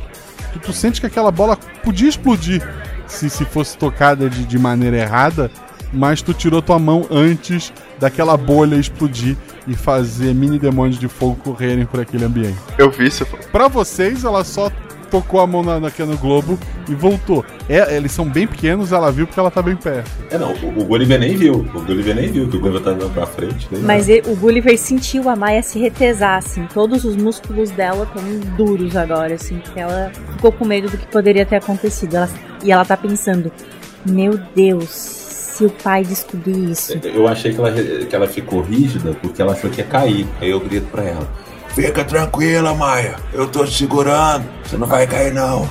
Ok, o, o, o pai teria. O Valkyrie teria gritado da criança mexendo as coisas, assim, tipo, naturalmente. O, um acerto para ir até o meio, dois acertos para ir até a escada. O Gulliver teve dois acertos. Vocês chegam até a escada do outro lado. Chama a atenção que vem um ventinho dessa escada, mas ela leva para baixo. Eu desço a Maia do, do ombro, né? Pronto, Maia. Falei que ia não ia acontecer nada com você, tá vendo? Ele me soltou, eu corro pra abraçar meu pai. Não quero colo, mas quero abraço. Eu, eu, eu abraço. Calma, calma, a gente, a gente já vai terminar isso já. A gente tá quase no final, eu acho. Gulliver saque, né? É, assim, a, a, o Gulliver vindo, ele tava, sabe, é, com uma ternura no olho, vendo aquele, aquela cena dos dois, aí ele fala. A gente tá quase no final. Aí ele volta a Siva. É, esse menino não sabe de nada, coitado. É, cada, cada inferno é de um jeito. Ele tá ligeiramente diferente da vez que tu saiu, mas tu, tu tem uma noção. E vocês então descem aquele novo vão de escadas. Lá embaixo o vento é bem, bem mais forte. Porque a escada termina como se fosse um grande calçadão que ele vai descendo assim em espiral. Em cada canto desse, de, desses, desse calçadão tem casas como se parte delas estivesse na, na borda, sabe? É, do lado de fora desse calçadão, atrás das casas, é só uma queda infinita, ou pelo menos por um grande tempo até tu cair no próximo lugar da, da espiral. Né? Vocês notam também que algumas casas têm pessoas acorrentadas a, a elas, como se fosse cachorro na, na frente de casa, sabe? E todas elas estão ou encostadas na casa, meio tristonhas, ou, ou sentadas assim no, no chão. É, mas a, a, gente tem local para ir apoiando, assim, para descer, né? Assim, É, é um cal... vocês podem ir pelo, pelo meio, é um calçadão, sim. Então, acho que eu olho pro, pro Valk, aí, aí eu, tipo assim, eu, eu estendo a mão pra Maia e faço aceno com a cabeça pra Maia dar a mão pro, pro Valk, pra gente continuar de mão dada com ela no meio. Pra caso aconteça alguma coisa, a gente conseguir proteger a Maia de alguma forma. Que bom, porque eu tava pensando em interagir com quem tava lá preso. Ah, mas agora eu estou com as mãos seguradas. Não tá sendo uma ideia muito boa deixar a criança com as mãos livres, né? É, eu, imagino, eu imagino que a Maia tem uma mochilinha, né? Pra esse tablet poder estar tá na mochilinha agora. Tem, né? tem uma mochilinha. Vocês estão descendo ali, passando por aquelas casas, quando uma das pessoas, ela levanta e é, ela corre na direção do, do Valkyr, assim. A, a corrente, quando chega quase a esticar o máximo possível, ela abraça para ela, ela estende as mãos para abraçar o Valkyr, que rola dois dados. Eu tirei 6 e 3. Ele te abraça com, com força, assim, tu não consegue te soltar. Ação Gulliver e Maia. Tá, essa pessoa tá agarrando, tá conseguindo puxar ele. Ela agarrou, a corrente dela tá esticada. Eu vou empurrá-la. Apesar de ser uma criança, tem alguém em cima do meu pai. Um dado. Tirei quatro. Tu é uma criança. Guliveração. Ah, quando eu vejo que a pessoa tá impedindo a gente, eu vou lá, sabe quando você vai onde ela tá abraçando, tentar puxar o braço da pessoa pro, pro Valker sair de dentro, assim, então eu tô indo pegar os braços da pessoa e aí tentar abrir os braços pro Valker sair e eu empurrar a pessoa pra longe. Dois dados. Três e quatro. Duas coisas acontecem. A casa que estava na beirada do precipício, lembram? Ela, ela começa a cair para trás. No exato momento que o Gulliver solta as mãos da, da pessoa abraçando o, o Valkyr, e a escada cai puxando com a corrente o, o homem que bate contra o chão antes de cair no, no infinito. calma, Valkyr. Maia tá fazendo carinho no, na cabeça do pai dela, assim. Aliás, na cabeça não, ele tá. Se ele tá em pé, não é na cabeça, né? nas costas. Eu, eu provavelmente tô sentado no chão, assustado. Ah, tá. Deve ter algum jeito mais seguro de descer isso tudo. Ah, o, o, o, Gulliver dá uma aquela olhada do tipo assim, não. Será que eu dou a notícia ruim pra ele, sabe? Tipo, pensando assim. É, o Valker. É, a gente tá no inferno, né, Valker? Sim, sim, a gente tá no inferno. Mas você saiu dele. o- o- Outras pessoas já estiveram aqui. A gente consegue.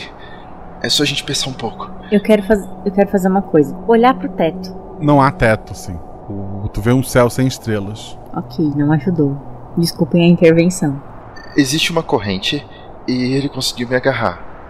A gente tava no meio da- do calçadão, no cantinho do calçadão. A Maia, a Maia tava no meio e cada um de vocês de um lado. Tá. Então, eu consigo calcular assim. O que, que o Walker quer? Ele quer olhar o tamanho das correntes. Essas pessoas conseguiram chegar em qualquer canto do calçadão? Ou não? Dois dados. 5 e 5. Dois acertos. Tu nota que o cara conseguiu te abraçar no limite da corrente dele. Que se ele tentasse pegar, por exemplo, a Maia, ele não conseguiria. A maioria das correntes está. Tá, a pessoa está próximo da casa. Tu não tem como ter uma noção completa. Mas parece ser um padrão. Gente, é, a gente consegue passar com mais segurança. Olha só. É, tá vendo onde eu tô? Aí eu, tipo, mostro o lugar que eu tava andando. Então, se a gente andar exatamente no meio da rua, em fila única, a gente vai ter mais chance. Hum, eu gostei da ideia, Valker. Eu posso adicionar um- uma ideia na, nessa sua ideia? Você é o guia do inferno, Gulliver. Só pra garantir, deixa a Maia aí no meu ombro, porque se a sua ideia estiver errada e atacar a Maia, ela não consegue se defender, mas se ela estiver no, em cima do meu ombro, alguém me atacar, eu ainda consigo impedir que chegue até ela. Ok. Eu abaixo até olho no olho no. Maia, você me permite de novo te levar em cima do meu ombro? No ombro do tio Gulliver? A, a Maia já tá, né? Já tá acostumada a virar mochilinha de Gulliver. Sobe sem problemas. Boa menina. Aí eu coloco e. Então, fila indiana, né, Valker? Isso. No meio. No Tá. meio. Entendi. Então vambora. Eu quero fazer um carinho na careca do, do Gulliver. Eu dou um sorriso assim, mas não tento deixar ninguém ver, assim, sabe? Que eu dou um sorriso. assim. Vocês vão descendo em fila indiana. É, volta e meia alguém levanta e corre na direção de vocês. E daí dá aquele baque quando a corrente acaba é, antes dos braços alcançarem. E invariavelmente a casa que ele estava preso acaba caindo para trás, fazendo bastante barulho. E mas vocês conseguem descer por bastante tempo de maneira segura. Em alguns pontos vocês passam por destroços de, de casas que caíram de, de andares é, superiores, né? Mas nada que vocês não conseguissem passar. Até que a espiral, olhando de cima, ela continuaria mais, mas quando vocês dão aquela voltinha final, ela acaba no- numa porta grande. É, a porta tá entreaberta e algumas pessoas fazem fila para entrar nessa porta. Eu posso tentar ver com essas pessoas o que, que elas estão fazendo exatamente. Quer vir comigo, Valker? Porque argumentar não é muito meu forte, então. Tá, mas. Cuidado. Eu não acredito que eles vão nos ajudar. Eu também não, mas, né? A gente pode observar o que, que eles estão fazendo. Eles só estão esperando entrar na porta. Tá tipo entrando um por um. Isso, uma filinha um atrás do outro. E que tal a gente seguir a fila? Não, tudo bem. Acho que a gente vai ter que eventualmente entrar aí dentro, mas se a gente puder colher alguma informação antes pra ter uma ideia, não ser pego de surpresa, acho que mal não faz, né? Tá. Eu sei lá. Eu. Não é porque a gente tá no inferno, mas eu não confio em ninguém. Ah, eu também não. Mas só de ouvir o que, que ele tem pra falar, pode ser que a gente veja que é mentira e tome uma outra ideia. Mas só pra gente ouvir mesmo. Tá bom, tá bom, tá bom. Eu chego no último da fila. É, dá licença. Ele, ele tá olhando pra frente, assim, com um olhar meio vazio. Ele então vira a cabeça devagar. Ah, O senhor. tem- Por que, que o senhor tá entrando nessa porta aí? A, a fila dá um passo à frente, ele dá um passo à frente também. E ele só aponta assim pra porta. Hum, entendi. A porta tem alguma coisa de especial? Ela é bem, ela é bem grande e tá só entreaberta pra não para passar uma pessoa só, né? É, Guaxa, a gente consegue, assim, sem cortar a fila, mas chegar do lado da fila e ver o que, que tem lá dentro dessa porta entreaberta? Consegue. Eu guardo o lugar. Tá, pera aí, só um minutinho então. Aí eu vou até de lado, assim, pra ver, assim, sabe, o que, que eu consigo enxergar lá dentro. Eu ainda tô na tua cacunda. Não. Não, não, já. Tu, tu espia lá dentro. é, a fila logo termina numa grande mesa assim, onde um, demônio assim com um cabelo branco é, enrolado, como de, de um juiz de, de, filme, né? Ele, ele tá com, com um martelo e ele, ele olha para a pessoa, ele bate e um pássaro gigantesco passa, pega a pessoa com, com as garras, já meio que cortando a pessoa e levando ela mais para baixo. Dos lados continua sendo um vazio, né? Como se fosse um, uma ponte sem, sem, sem base nenhuma, né? Só no, num espaço infinito. Tá, eu vejo essa cena bizarra, volto. Falou, Valka, acho que a gente vai ter um problema aqui agora. Mais um. É, mas é que esse tá mais complicado de conseguir resolver, porque tá indo de um em um. E tem um demônio, parece ser um juiz, alguma coisa assim, que ele bate o martelo, olha, olha para quem tá entrando, bate o martelo, ele vê uma ave gigante que pega essa pessoa, até machuca ela e leva ela para longe. Fazer isso comigo não tem tanto problema, mas se fizer com a Maia, eu acho que aí já já tá complicado e eu não sei como passar disso. Eu tô olhando pro Gulliver, olhando pra Maia, olhando pro Gulliver, olhando pra Maia. Tá. O pássaro é gigante, certo? É. Como é que você tá vestido? Você tem um sobretudo? Você tem uma jaqueta? Como é que Não, tá? eu tenho umas roupas bem fuleiras assim mesmo, um chapéu e sei lá, quase que farrapo assim. Eu, eu saí nunca esquentei a cabeça com, com material, depois eu consegui ter saído do inferno, entendeu? Então tá bem, bem judiadinho assim. Uma roupa bem simples. Talvez uma calça jeans um pouco rasgada e uma camisa normal. Assim. Tá. Uh, talvez. Uh, talvez da maneira como que a, a ave agarra e a gente consiga manter a Maia abraçada e ela não sofrer com as garras. Se ela ficar abraçada na gente, entende? Eu entendi, mas a, a questão é a seguinte, Volca. Tá, cada um, é, cada um que entra, ele bate o martelo. Se ele entender que, por exemplo, a Maia tá abraçada comigo nós somos dois, pode ser que venham dois pássaros. E outra, a gente não sabe para onde que esse pássaro tá levando. Se levar um pássaro me levar e outro pássaro levar você, e quem sabe outro a Maia, pode ser que nós três fiquemos separados lá, lá embaixo. Pode ser que leva cada um para um lado. O pássaro só vem quando ele bate o martelo, né? É, pelo que eu vi, sim. É como se fosse uma sentença, não sei. Coisa assim. Pode, pode ser que nem bata pra gente, porque a gente tá bem diferente daquela, daquela galera que tá entrando ali, ó. Tem uma opção que é muito maluca. Qual? Bom, é um por vez. Quem tiver na nossa frente vai bater o martelo e vai chegar um pássaro. Uhum. Certo.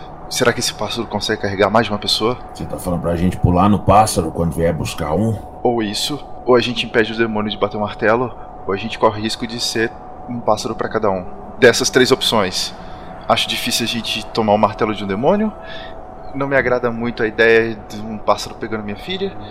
Mas se a gente roubar um desses pássaros, talvez. Eu tô com uma ideia aqui também, mas eu não sou bom disso. Mas se a gente tentasse conversar com o demônio, se ele é um juiz, não deve ter algum tipo de defesa que a gente possa fazer, como se a gente fosse nosso próprio advogado. Não sei, tô só pensando alto, porque me pareceu um juiz. Ele tá mais para quem simplesmente carimba o papel. Mas é porque, olha só esse pessoal. Como é que eu tentei conversar, nem conversar, eles conversaram comigo. A gente tá no inferno. Às vezes aquilo não é uma sentença, é só ele chamando o pássaro. Eu realmente não sei. Eu quero, enquanto eles conversam, Guacha, se for possível, desculpa a interrupção, eu quero me, é, vendo que eles estão né, decidindo o melhor caminho, enfim, né, para enfrentar o possível pássaro, eu quero ir para a fila, encontrar alguém aleatoriamente que tá no meio dela e tentar uhum. conversar por meio de sim, de sinais, né? Que eu, eu não, não sei falar libras, então vão ser sinais. Eu vou fazer um sinal com eu vou fazer um sinal com marco de barba, vou fazer um sinal de marco como se estivesse usando martelo, porque eu tava ouvindo a conversa do Gulliver. E eu vou fazer o sinal da com as mãos como se fosse um pássaro. E, e por último, eu vou fazer um, sim, um, um sinal de mas o que está acontecendo? Não sei, me explica. Dois dados. Eu tirei 6 e 3. Então tu tirou um acerto simples e um acerto crítico. Isso. Tá, qual, qual foi a exata mensagem que tentou passar? Eu tentei perguntar que que, o que a pessoa sabe sobre todo esse procedimento de, de juízo, de martelo, de pássaro voando e para onde isso vai, enfim, o que ela. A pergunta ela é aberta, né? De sinais. O que a pessoa tiver de informação, eu vou querer sobre o procedimento. Ela te olha com um olhar meio vazio, assim, ela parece estar tá, tá meio fora de si, mas por um momento é, ela passa assim o dedo na, na própria garganta, né? Põe a língua para fora e aponta para baixo. Língua para fora e aponta para baixo. É, acerto crítico, né? Tipo, ele disse: morri e vou pro inferno. Ok, eu, eu só faço um sinal de positivo com a cabeça e tento. Como é que eu vou tentar perguntar quem é o, o do martelo?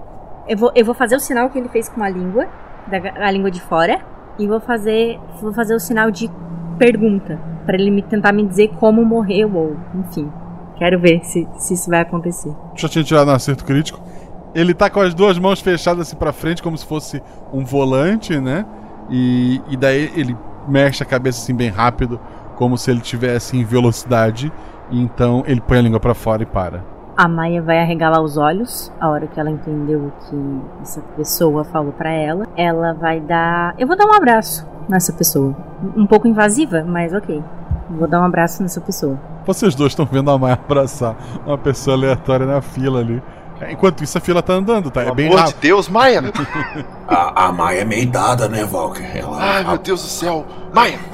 ela abraça sem, sem conhecer a pessoa, ela já tá abraçando, olha só. Eu, tipo, pego a Maia pelo braço. Já falei, para de mexer nas coisas. Quer passar o resto da eternidade aqui? Maia, o que, que você foi fazer lá, menina? Por que, que você tava abraçando aquele homem? Eu pego o meu, meu tablet. Tem ele tem bateria ainda ou já acabou? Tem bateria. Eu vou escrever: O moço que eu abracei sofreu um acidente e vai descer pro inferno por causa disso. Eu acho que ele morreu e por isso que ele tá aqui. Agora a fila é pra ele poder ir pro inferno. Foi o que ele me disse. Aí, Valker, de acordo com a Maia, pode ser que com a gente vai ser diferente, porque a gente tá vivo. A, a fila tá andando, vocês estão acompanhando a fila? É, a gente vai ter que tomar uma decisão. Então, vamos lá. Vamos botar isso em votação, isso é importante.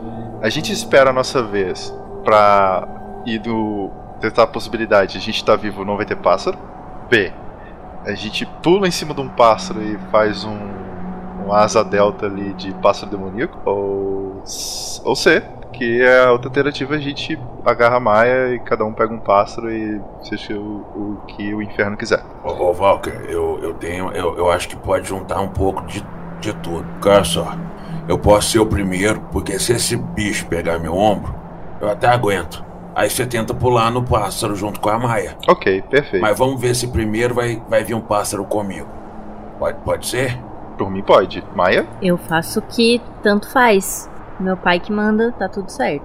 Tá, eu, eu volto a repetir. Então vocês estão seguindo a fila. Na fila. É, aí eu sou o primeiro, aí eu sou Correto. o primeiro, com a Maia em segundo, o Valker em terceiro, pra eu ver primeiro qual vai ser a reação do juiz comigo. O, o juiz de longe já viu vocês três. Ele, ele dá, ele, ele bate o martelo pra mais uma pessoa ser levada com dor e sofrimento. Ele olha pra vocês e, e ele grita: Quem é vivo, sai da fila. É, mas, ô excelência, a gente tem que continuar descendo mais. A gente pode ir por onde? Nossa, aqui pelo lado. Ah, tá. Obrigado. Obrigado, excelência. Ele, ele, ele, ele então vê a Maia. Ah, uma garotinha. Ele bate o martelo mais uma vez e outra pessoa é levada com dor e sofrimento. Então ele, ele do outro lado ele, ele desce uma escada. Ele parecia muito alto, mas ele é, é bem menor do que parecia. Ele, ele é muito largo em cima, mas tem umas perninhas pequenininhas. Ele, ele olha pra Miley, sorri, ele faz assim. Ele vai tocar na tua cabeça se tu não, não fizer nada. Eu vou pra trás do meu pai. É assim, é, é um demônio vermelho, com as pernas bem miudinhas, os braços gigantescos e musculosos de, de bater o martelo. Eu, eu dou dois passos pra trás, deixa não. Ah, estão assustados. Entenda. Um dia a gente vai se encontrar e tudo será mais fácil. E- Ele faz um movimento rápido com a mão e ele faz surgir uma flor. E ele estende pra, pra menina. Se ela estender a mão, dá um tapa na mão dela. Pá! É, houve essa tentativa, então. Larga a mão disso! Já falei pra não aceitar nada de gente estranha. Desculpa, senhor demônio. Vocês não podem me culpar por tentar, né? E, e ele volta pra cadeira dele. Eu agacho, olho nos olhos da Maia. Pega nada que não é seu. Não pega nada de ninguém. Não consuma nada daqui. Não esqueça disso. A Maia tá preocupada e, e ela só olha pra baixo. Tipo, ai, decepcionei meu pai, eu errei, eu esqueci, eu esqueci. E ela bate na cabeça, assim, tipo, fazendo devagarinho, né? Eu, eu esqueci. Tá bom, tá bom. Vamos, vamos. Vocês seguem por aquela ponte infinita por mais um tempo. até que entre um passo e outro surge uma porta. Ela era infinita até um passo atrás, mas quando o próximo passo é dado, vocês conseguem chegar próximo a vocês uma, uma porta muito pequena, uma porta normal para para Maia, é, e vocês vão ter que se abaixar e se apertar um pouco para os outros. No final é, desse caminho. É, eu, eu acho que eu tô na frente, né? Eu meio que abaixo pra ir na frente, né? Eu olho pros dois. Então vamos, né? Continuar. É isso? É isso. Eu abaixo e entro. Abro a porta e vejo primeiro, né? Abro a porta, vejo o que, que tem. É, o que tu vê do outro lado é uma uma sala assim, uma, uma sala com, com sala de, estar com sala de jantar é, integrado, né? Tem, tem uma mesa muito grande, é, tem um sofá virado uma lareira, né? Não, não parece ter nada tecnológico ali dentro. Tem bastante comida em cima da mesa, tem algumas pessoas de um lado para o outro. Tu vê lá no final assim, parece ser a, a próxima porta e alguém abaixado assim mexendo nela, com a diferença que tudo isso que eu descrevi é gigantesco. Os pés, da- os pés das pessoas caminhando por, por esta sala é mais alto que qualquer um de vocês. Eu olho e volto. Seguinte. Parece que, apesar da porta, parece que é uma sala de gigante. Que é muito maior que a gente. O meu medo é que é, se esse pessoal não ver a gente, a gente pode ser pisoteado por eles. Então a gente tem que tomar cuidado. A sala tem parede, não tem? Sejamos que nem baratos e ratos. É, então vamos grudar na parede, é isso que você quer falar, né? É. Tá bom então. Então eu vou entrar e vou pela esquerda. Então vocês me seguem. Você vai pro lado oposto da lareira, eu imagino. É, pra poder continuar seguindo sempre a parede. É um plano bom o suficiente para não pedir vocês rolarem dados para passar pelas pessoas. E só que chama a atenção de vocês que do outro lado há uma criança e ela é uma criança por padrão daquela sala. Ela é bem pequena, ela tá abaixada. Tu vê a próxima portinha, ela tá com a mão lá dentro e ela tá tentando tirar a mão dela, mas a mão dela não sai, como se a mão dela tivesse presa. E essa porta é pra onde a gente deveria ir? Ela tá assim do lado oposto da que vocês entraram e ela é do tamanho da que vocês é, deveriam passar. E, tipo, ela tá com o bracinho agarrado nesse buraco. É, lá dentro. E é a única porta que tem, né? Assim, fora que a gente entrou, é a única porta. É, as outras são gigantescas e estão fechadas assim. De onde a gente vê os adultos que andam ignoram a criança, a criança tá chorando, ela tá aflita tentando tirar o braço. É, os adultos parecem não, não dar muita importância pro que ela tá fazendo. Ela não parece estar triste pelo braço estar ali, ela tá meio que tentando, ela acha que vai conseguir. Tem alguma. algum. A gente vê na sala algum brinquedo infantil, alguma coisa assim? Vê alguns brinquedos sim que são gigantescos, mas, mas tem. Teria alguma bola, alguma coisa do tipo? Rola dois dados. Tirei dois e um. Não, tu, tu- tu não vê uma bola assim. E no geral os brinquedos estão em cima do sofá, ou em cima da, da- mesa, né? Não parece ter nada muito acessível a vocês ali. Tá, eu tive uma ideia, gente. Isso pode ser um pouco perigoso. qual que é?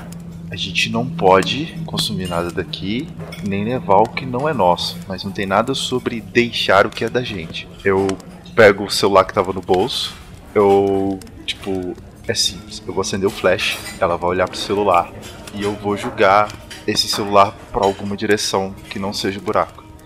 Na esperança de que ela procure a luz, eu faço talvez sem acreditar no meu próprio plano.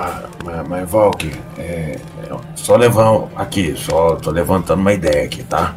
E se o braço da menina tiver entalado? Você vai jogar o celular à toa e ela não vai conseguir sair. Eu aponto pra Maia, assim, tipo, você viu que ela mexe em todas as coisas? Ela, quando tinha os seus uns anos de idade, ela pegava objetos pequenos no chão e tentava amolar os dentes. Não, não, eu entendi. Eu, eu, eu entendi que se ela prestar atenção na gente, a gente vai ser mais um brinquedo na mão dela. Mas eu só tô pensando na hipótese de quando jogar o celular, ela não conseguir ir atrás do celular porque a mão dela tá entalada. É, é só pensando que talvez. Eu, entendi, eu gostei. Se chamar a atenção dela pra um lado, a gente corre. Eu só tô com medo da, dela não adiantar muito se ela não conseguir tirar o braço de lá de dentro. Mas eu não sei, eu só tô pensando alto. Acho que até agora o seu plano tá sendo a melhor opção, acho, até agora. Eu viro pra Maia. Maia? Eu olho pro meu pai e eu lembro de uma vez que eu fiquei. que eu entalei a minha mão numa cadeira, porque eu tentei. Eu tava tentando sair da cadeira, não pelo jeito convencional, mas pela parte do escuro das costas. E papai usou detergente e óleo pra tentar me tirar dali. Então eu vou fazer esse símbolo com, com as mãos, como se estivesse lavando. Pra ver se ele Cara, consegue Que símbolo específico, né? lavar a louça. Lavar a louça. Eu tô fazendo o símbolo de lavar a louça, tipo, usar coisas da pia. Mímicas, vamos lá. Como se eu estivesse sentadinha numa cadeira, eu fazendo sinal com a cabeça. Eu não vou usar o tablet. Lem, lem- tipo, lembra, papai? Eu na cadeira. Daí eu faço o sinal da cabeça torta. De quando eu me Por entalei. justiça, eu, eu por justiça eu posso falar dois dados pra você entender. Pode. A, a, a Maia vai sair do inferno campeã de imagem e ação, né? 3 e 5. Tu, tu, tu lembrou do, desse dia. Boa ideia, querida. O Gulliver, ela, ela tá falando que a gente pode lubrificar o braço dele se estiver agarrado, mas um problema. Problema número um. A gente vai pegar algo que não é nosso. Bem que a gente não vai consumir e a gente não vai levar com a gente. Eu não sei se isso quebra as regras. Dois. Eu imagino que seja lá o que for, que seja alguma espécie de lubrificante como detergente ou óleo, eu olho assim pra imensidão de coisas gigantes. Eu não sei se a gente conseguiria pegar com facilidade. É, só uma pergunta, Walker. Você entendeu tudo isso só com esses gestos que ela fez? Eu, é, é, eu não entendi nada. Vocês estão de parabéns, porque.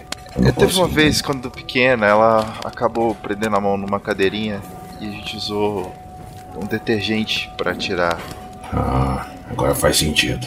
É, ó, eu também não sei se usar a coisa viola a regra. Né, então.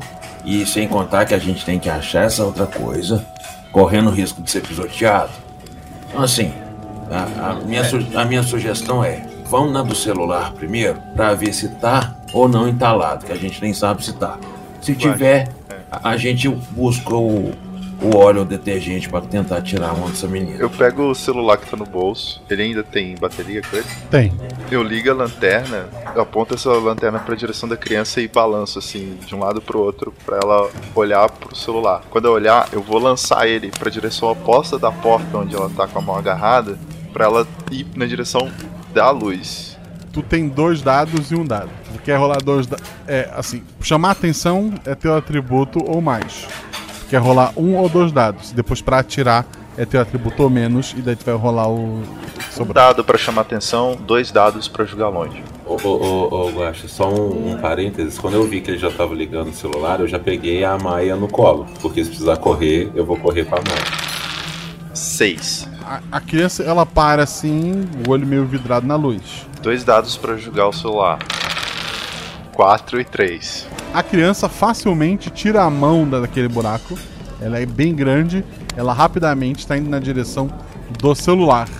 Gulliver e Maia, vocês vão correr pra porta? É, a minha ideia é o seguinte: eu quero correr com a Maia, aproveitando que ela tá indo em direção ao Valker, para pelo menos deixar a Maia segura. E se precisar, eu volto correndo para ajudar o Valker. Mas a, a ideia é deixar a Maia segura em frente à porta. Tu tá correndo em direção à porta. Uma mão, é, uma mão de criança tá indo em direção ao celular. Que caiu bem perto do, do, do Malker. E a criança então ficou na dúvida se aquele homenzinho não é mais divertido. E a mãozinha dela tá indo na direção do Valkyr. Ação, Valkyr. Ela pegou em mim, mordi o dedo dela. Dois dados. Um e seis. Um acerto. A, a mãozinha fofinha da criança é, chega pra, pra te, te envolver inteiro. Tu morde o dedo dela. Ela então começa a chorar. Todos os adultos param o que estão fazendo, olham pra criança, olham pra você. Gulliver e Maia já estão na porta. Agachei, peguei o celular e corri como se não houvesse amanhã. Vamos lá, mais um acerto de, de força dos dados. Nossa senhora. 6 e 1. Tu não ia precisar rolar o dado, mas abaixar pra pegar o celular foi, foi sacanagem. Mas tu conseguiu um acerto. Tu pega o celular, corre, assim, passa do lado da, da criança e entra pela, pela portinha, né? Os dois entram. Do outro lado tem uma bala gigantesca Provavelmente a criança estava com a mão fechada segurando a bala e por isso a mão dela não saía da porta. Cada um com seus problemas, eu ignoro a bala. Maia, uma bala tamanho de, de, de uma almofada grande. Isso é uma coisa importante. Essa bala, ela tem invólucro ou ela tá ali? Tipo, se a gente der uma lambidinha, é doce. Ela, ela, ela tem um invólucro transparente em volta dela. Eu vou com as duas mãozinhas assim pra ver o que que é. Pergunta importante. O Valker, ele tá com a adrenalina muito alta nesse momento, então ele não está olhando pra criança. Gulliver, você está olhando para a Maia? Não, assim, eu acabei de fechar a porta, lembra? Eu, Ah, eu, tava, eu tava esperando você entrar pra eu fechar a porta porque eu tava mais preocupado com a mão da criança entrando do que se a Maia fosse fazer alguma coisa. Então eu acabei de fechar. Maia, o que, que tu vai fazer com a bala gigante? Primeiro eu preciso desembalar, porque eu acho que deve ser um trabalho monumental fazer isso. Mas depois eu quero dar uma lambidinha. Mas eu não sei se vai dar tempo. Vocês escutam o barulho do plástico. Eu só e grito. Os dois, assim, estão na porta, assim, cansado com tudo que aconteceu, e tá a criança desembalando Eu- eu uma grito, bala gigante. Não! Maia, veio! Para! Não, não Maia encoste em do nada! O que você tá Maia, fazendo? não! Eu tô gritando, xingando. É, os dois estão falando ao mesmo tempo, sabe? Aquele, O que, que você tá fazendo? Não. Tira a mão daí, menino. Maia, não! A Maia, novamente, todos os músculos dela estão duros. Ela, é, a coluna dela está reta, ela olha pra trás e faz uma cara de ops. Mas não deu tempo dela lamber, graças às diversas intervenções dos- do pai e do velhinho. Eu tô escorado no meu joelho, sabe? Quando você fica com as duas mãos assim no joelho, assim, respirando, assim. Eu passei mais medo com essa criança do que com a outra gigante que tava aqui com a gente. Meu Deus do céu. Assim você mata o velho, Maia. Faz isso não. Eu vou lá, abraço a. a, a ô, Maia. Não pode consumir nada, nada, nada. Eu sei que você deve estar com fome, mas nem água, nada. Não bebe, não come, não aceita nada de ninguém, não pega. Eu dou uma lambida no ar, perguntando: lamber pode? Eu faço que não com a cabeça. A Maia olha pra baixo, assim, sério, né? Meio triste. Tá, entendi. Nossa, essa para. Essa sério, eu achei que meu coração deu uma parada quando eu vi essa menina do lado da bala aqui agora. Meu Deus do céu. Bem, vamos continuar então, né?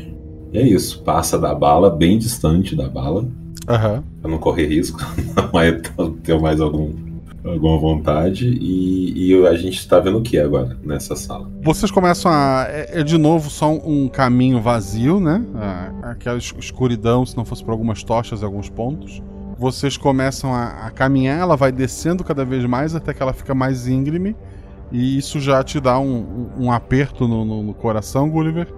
Porque tu começa a identificar pe- pelas pedras, começa. O, o, o espaço começa a ser cada vez maior. É, tu começa a ver uma cegonha branca gigantesca voando no céu e lá embaixo um rio cheio de, da- da- das sereias, né? E a- o caminho de vocês seria do outro lado daquele rio, onde tu via sentando ah, o, o demônio da garrafa. Nossa, eu tô parado, assim, perplexo, sabe? Eu não tô acreditando que eu tava ali de novo, assim. Eu tô muito mal, eu tô muito triste. Sabe quando você tá. Eu tava na adrenalina toda e de repente. Parece que você perde todas as energias, assim. Eu tô. Nó, tô. Parece que até a vida se esvaiu, assim, de, de tão mal que eu tô de estar naquele lugar. né? A gente não vai continuar? É, é o seguinte, Walker. É aqui que eu ficava sempre, quando eu tava aqui. Eu vou te contar um pouco do que, que acontecia, só pra você ter uma ideia. Eu. Eu lembro de me afogar, sempre tá me afogando ou coisa do tipo. Aí vinha aqueles bichos ali, ó. Me davam um beijo, sei lá o que, que enchia meu pulmão de ar. E aí eu vi um menino e ia tentar salvar o menino. Só que eu nadava, nadava e nunca conseguia chegar nele. Até que eu me afogava de novo. E tudo se repetia. E foi assim durante muito tempo. Pera, você tá me dizendo que a gente vai ter que mergulhar pra ir pra baixo? Bem, ah, aqui é o ponto até onde eu conheço, Walker. Inclusive o demônio da garrafa. Eu reconheço ele porque várias vezes ele ficava assistindo essa tortura. E ficava sentindo bem com isso. Tu falou da cegonha, não? Não, não, não falei disso aí. Quando eu olho pra lá, tipo, Tem uma escadaria para baixo? É um lagão infinito? Existe um caminho por terra para algum lugar ou só água? O, o rio, ele nasce no infinito e acaba no infinito. Ele parece nunca tem um começo, nunca tem um fim. É só água para os dois lados. É, ela, ela corta o caminho de vocês do outro lado do rio. Tem outro caminho que leva que parece ser para uma torre de, de, de castelo, uma torre medieval, que era da onde saía aquele demônio de vez em quando para observar o, o Gulliver. Olho com atenção se existe um barco, ponte, alguma coisa perto, sei lá, como se fosse um- uma árvore, alguma coisa que possibilite a gente atravessar ao invés de nadar. Rola dois dados. Mas é com muita alegria que eu digo que eu tirei dois e dois. Dois patinhos na lagoa, eu acho. Antes de dizer o teu resultado, Maia tá fazendo o quê?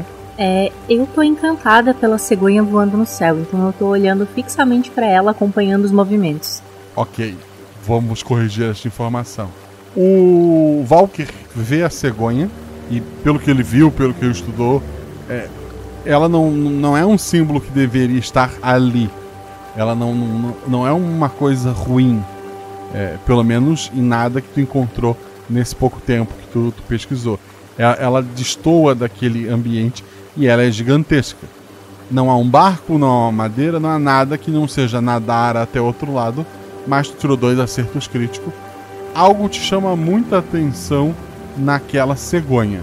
A Maia, ela não vê uma cegonha, ela vê um anjo, aquele mesmo anjo mulher que deu tchau pra ela é na janela da casa de repouso. Eu, sei lá, eu tento chegar perto da cegonha. Ela tá voando, né? É, eu tento chegar perto dela, estender o braço como se fosse pra chamar a atenção dela. Não sei porquê, é algo instintivo nesse sentido. O- os outros vão fazer alguma coisa? Eu quero escrever no meu tablet. Ele ainda tá com bateria? A gente tá descendo Tá. no inferno, né? É importante perguntar. Sim. Uma ótima marca. tem bateria. É uma ótima marca esse aparelho. É, Ele tá. Eu quero escrever assim. Ela tá aqui de novo. E eu quero mostrar o meu pai. Já tá indo tentar conversar, né? Então eu vou mostrar primeiro a mensagem pro Gulliver, depois pro meu pai. E apontar. Aí eu leio a mensagem e eu falo. É ela? Você já tinha visto a cegonha então, Maia? Essa cegonha, E eu tô falando já vi- virando pro Walker também. hein, Walker? É essa cegonha que buscava o menino. Que eu tentava salvar. Que eu não sei porque ele era importante pra mim de alguma forma. Olha, depois de tanto tempo estudar, essa cegonha não faz sentido. Ela não parece ser infernal. É como se tivesse algo de bom nela. Mas por que, que ela tirava o menino de mim então? Se eu tava tentando salvar o menino. Eu vou escrever no meu tablet. Ela me deu tchau. A cegonha te deu tchau. Mas como, Maia? Bom, a cegonha pode ter salvo o menino também. Pera, e se por acaso a cegonha conseguiu passar o menino pro outro lado, então? Talvez ela seja o caminho. O caminho de volta que você tá falando? Porque eu Não. consegui. Ah, O caminho segura até o outro lado. Você Ah. tinha dito que o demônio vinha até aqui pra, pra te ver. Sim. É. Eu. Eu. Não sei vocês, mas. Eu sinto algo de bom nas cegonhas. Algo. Algo de bom. Eu- olho pro meu pai e eu faço um símbolo de auréola na cabeça e símbolos de e asas nos meus braços. Se ele vai entender, eu não sei. Esse é o problema dele. Tipo, estou tentando. Que manda. Isso aí é a interpretação entre vocês. Bicho que voa, algo de bom. A auréola e a asinha. Eu. Pera, você tá me dizendo que. Eu olho de novo para cegonhas. Aquilo. Não é um demônio? É um anjo? Eu começo a fazer que sim com a cabeça. E tento dar tchau pra cegonha pra ver o que, que acontece. Já que ela deu tchau antes, né? Ah, o Felipe já tinha tirado acerto crítico. Ah, é verdade. Não, não, vamos só no- pra, pra não precisar rolar, né? Ele já tá ajudando o grupo todo. A cegonha pousa rapidamente, se abaixa assim, ela passa a, a cabeça do lado do, do, do rosto, assim, do Valkyr. É, ela leva a asa, assim, na, na, na cabeça da, da Maia, que na verdade vê um anjo, assim, abraçando o pai dela e, e passando a mão na cabeça dela.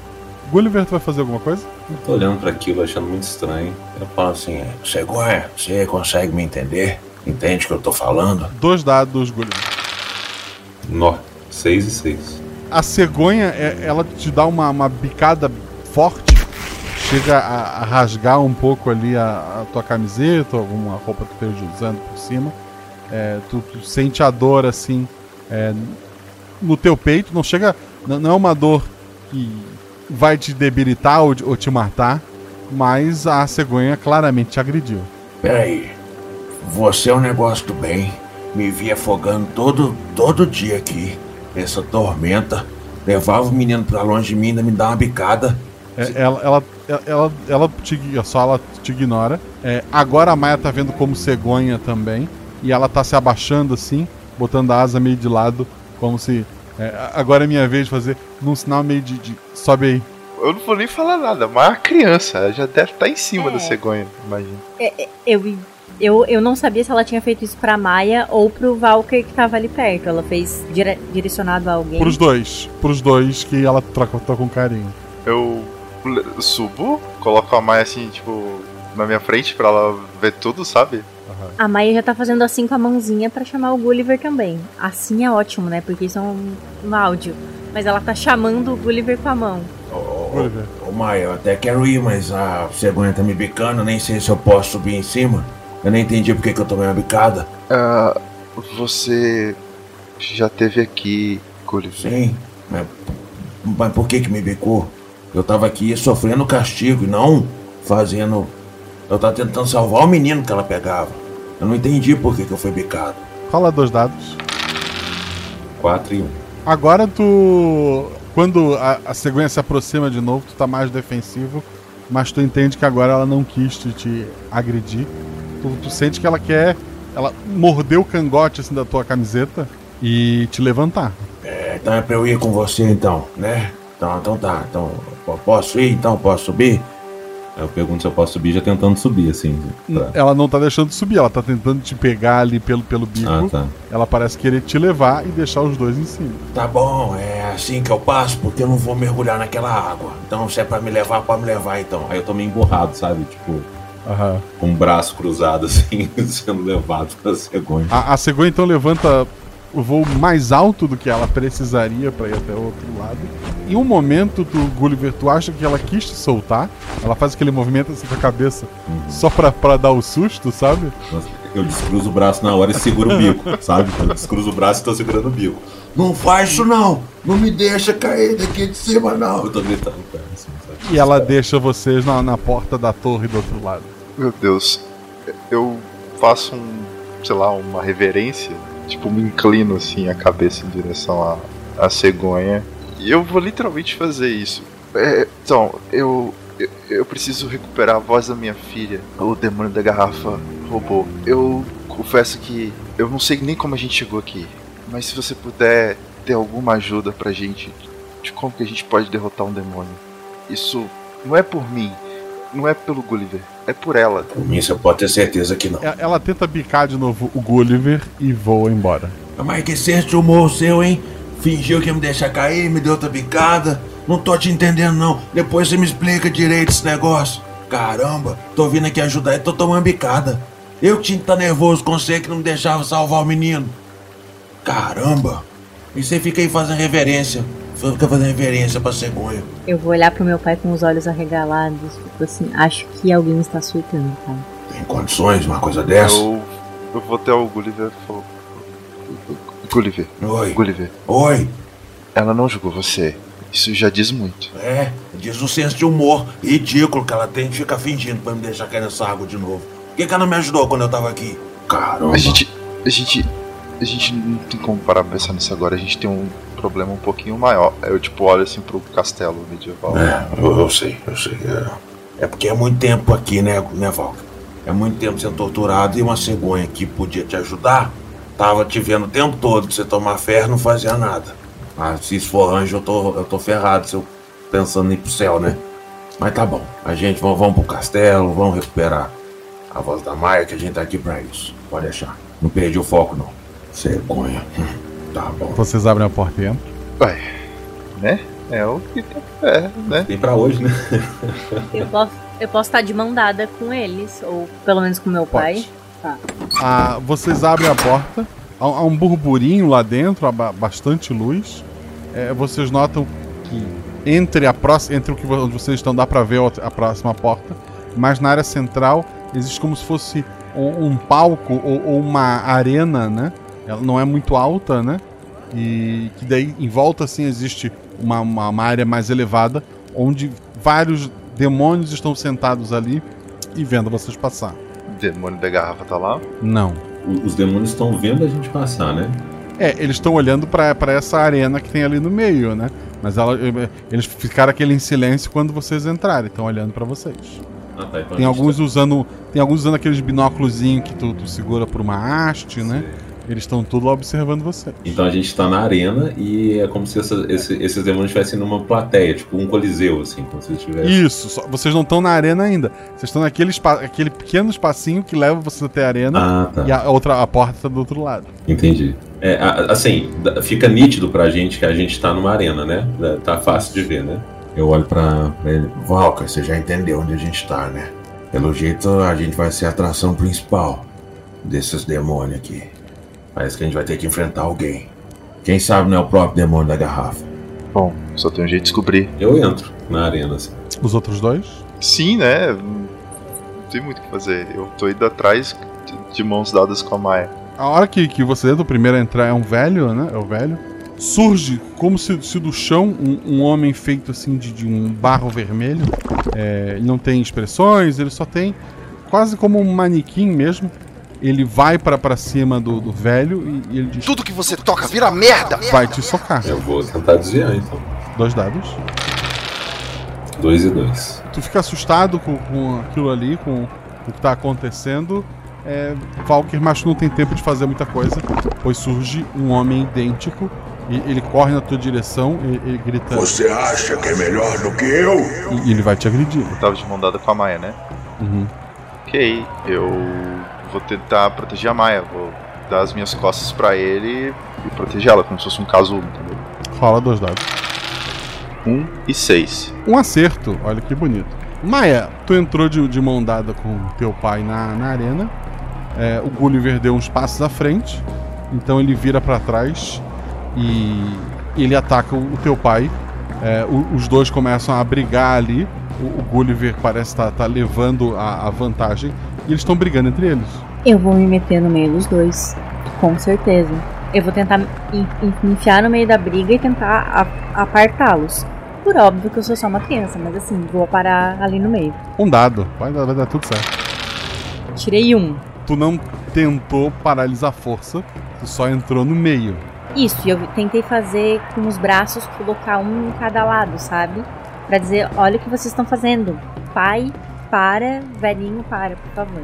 É mais pra eles notarem que eu estou ali e que não é pra fazer isso do que necessariamente pará-los pela força. Exato, é o que eu disse. Não é um teste de força. Ai, meu E Deus. tu tirou um. Oh, não! Oh, não! Gulliver, tu tava levando a melhor ali. Tu, tu acerta um, um soco naquela criatura de, de barro que tu tava enfrentando. É, quando tu te dá conta, assim, do, do sangue saindo da, da boca do, do, do Valkyr e da criança caída no chão. É, E eu percebo que eu que fiz isso, né? Isso, e o Valkyr também se dá conta que tava brigando com, com o velho. Maia! Ma- Maia! Aí eu vou socorrer a Maia. Tipo, eu tô vendo que o Valkyrie tá mal, mas a Maia tá caída no chão. Então eu fui ajudar a Maia. Maia! É, vo- você tá bem, Maia? Maia! Eu tô tentando acordar a Maia, se ela tá desmaiada, não sei é. Tô desmaiada? Não, tu só caiu de bunda no chão, tá com a bunda suja de, de, de barro vermelho. Você tá bem, Maia? Tá tudo certo? Eu, eu me afasto dele um pouco assim, assustada. Olhando nos olhos dele, meio assustada. Tu não foi agredir diretamente. A briga dos dois acabou te derrubando. Tu não sabe exatamente como tu te derrubaram ali. Mas foi a briga deles que te derrubou. Ele tava batendo no meu pai, né? A princípio. Exato. Eu olho pro Valkyrie logo em seguida. Valker, é, eu, eu jurava que tinha um demônio de barro que tava me atacando. Me desculpa, Valker. Calma, calma, calma. Eu entendi também. A gente tá no inferno. Seria muito fácil se fosse um demônio, não é? Eu olho assim pra plateia, tipo, limpando o sangue da boca. Muito inteligente vocês. Uma mulher com um braço bem comprido, ela estica assim e te oferece um lenço. Não, obrigado. Mas eu aceito o demônio da garrafa se vocês entregarem ele. É, Ela volta assim, meio emburrada pro lugar dela e aponta pra próxima porta. Obrigado. Belo show de vocês. Eu Eu, tipo, dou um abraço assim no. no Gulliver. Tipo, um abraço carinhoso, sabe? Mas na frente de todo mundo. De uma maneira. pra incomodar. Alguns se levantam e vão embora. Isso vocês não gostam de ver, né, cambada? Eu dou um grito assim, né? Vai embora mesmo, some. Caramba, desculpa, Valkyrie. Aí eu tô abraçando o Walker. Foi mal, foi sem querer. Vendo que os dois não estão brigando mais e que aparentemente Gulliver se entendeu com meu pai, eu estou mais tranquila em relação a ele. Eu, eu tento explicar pra Maia. Eu disse, Maia, é. Na minha cabeça tinha um, um demônio de barro querendo me atacar, então não vi seu pai. Eu vi um demônio, foi uma ilusão. Eu nunca ia atacar seu pai nem você, tá? Pode ficar tranquilo. Eu faço sinal de positivo com a cabeça. Eu, eu dou um sorriso pra Maia. Vamos continuar? Vamos que essa arena já deu. Eu estendo a mão pro meu pai de novo. Eu dou a mãozinha pra ela e. Não sei como a gente vai sobreviver. Vamos lá. Quem abre a porta? eu, eu tô indo na frente sempre, porque se vier bala, eu tô tentando impedir de. Tu abre a porta, tu não consegue ver o teto. É uma sala grande, ampla, cheia de, de estantes de, de madeira que vão até onde a tua vista alcançar. É, tem milhares de garrafas nessas estantes.